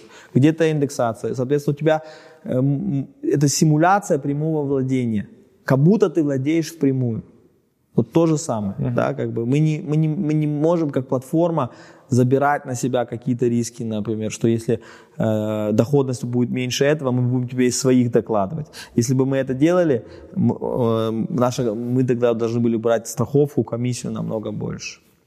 Но это намного лучше, чем то, что люди в среднем делают. А ты раскрываешь, сколько вот лично твоих денег лежит? Э, ну, я там существенно, у меня э, как бы в первых объектах почти во всех я там 25%, 20-25% э, всего объекта. И сейчас у меня там доля снижается, но в каждом объекте у меня там есть, я постараюсь там везде брать долю. Мне очень, мне, мне очень нравится инструмент. Я, я, честно говоря, если сравню то, что я делал до актива с тем, что я делаю сейчас – ну, это небо и земля просто. Ну, то есть ты больше это рассматриваешь как вот крутой бизнес, который захватит мир, или это просто как бы то, что ты под себя попытался сделать, чтобы нет, я эффективно думаю... в недвижимость вкладываться? Нет, нет, я думаю, что этот инструмент, он, э, это потенциал э, невероятный. Это может быть как биржа, да, вот я сейчас в совете директоров Московской биржи, да, как бы это биржа, а я, я считаю, что вот потенциал актива как у Московской биржи.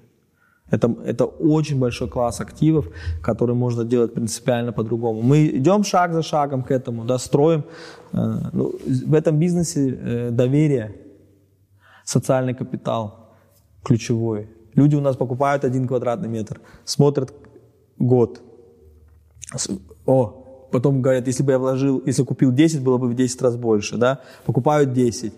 Потом видят, что все хорошо, потом э, удивляются, да, что на самом деле, вот мы говорили про новости, мы про каждый месяц тебе присылаем отчет, э, делаем, ты можешь послушать 5 минут новости про свой объект. Что было, что произошло, что было хорошо, что было плохо.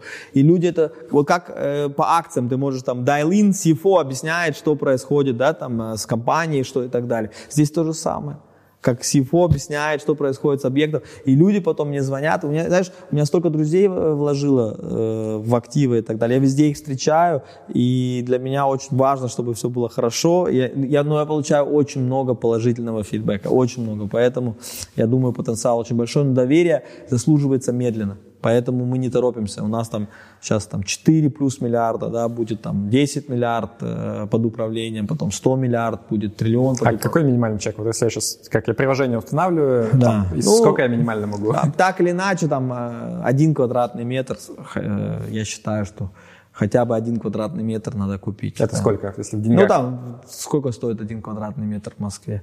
Ну там, например, торговой недвижимости от 100 тысяч до 180 тысяч рублей.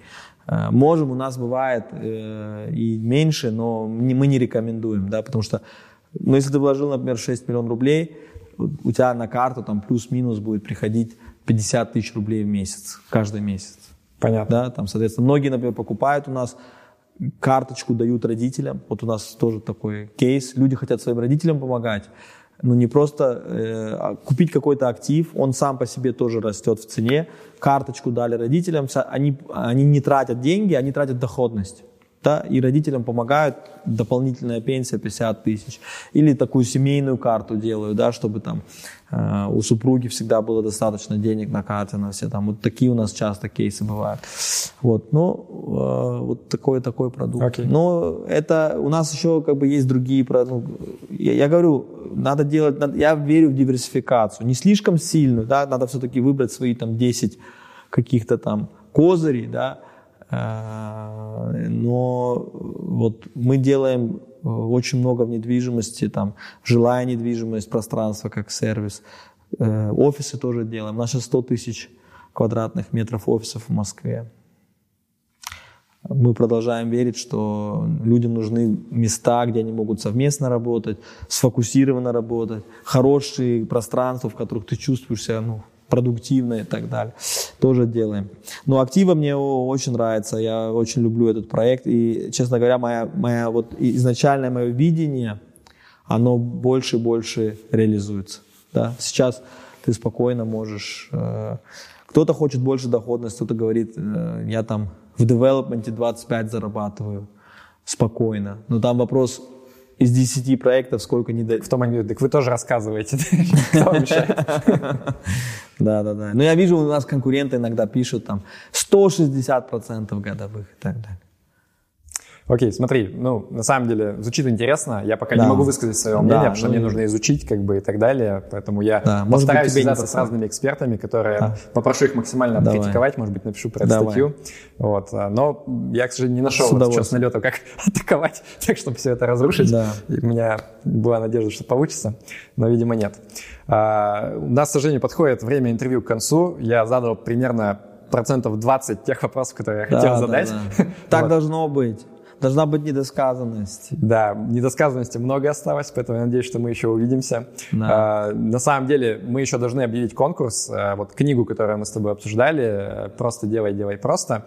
А, мы даже не смогли найти экземпляра, видимо, она настолько пользуется популярностью, чтобы принести ее в студию. Но знаете, что книга есть где-то, и мы готовы дать один экземпляр да. вот, живой да. книги с адресным автографом Оскара, то есть мы выберем победителя и узнаем его имя, Оскар подпишет, и мы вышлем ему в любую точку там, России, может быть, даже Тому мира. человеку, кто э, в комментариях напишет, э, в каких случаях жизни иногда более выгодно действовать нерационально.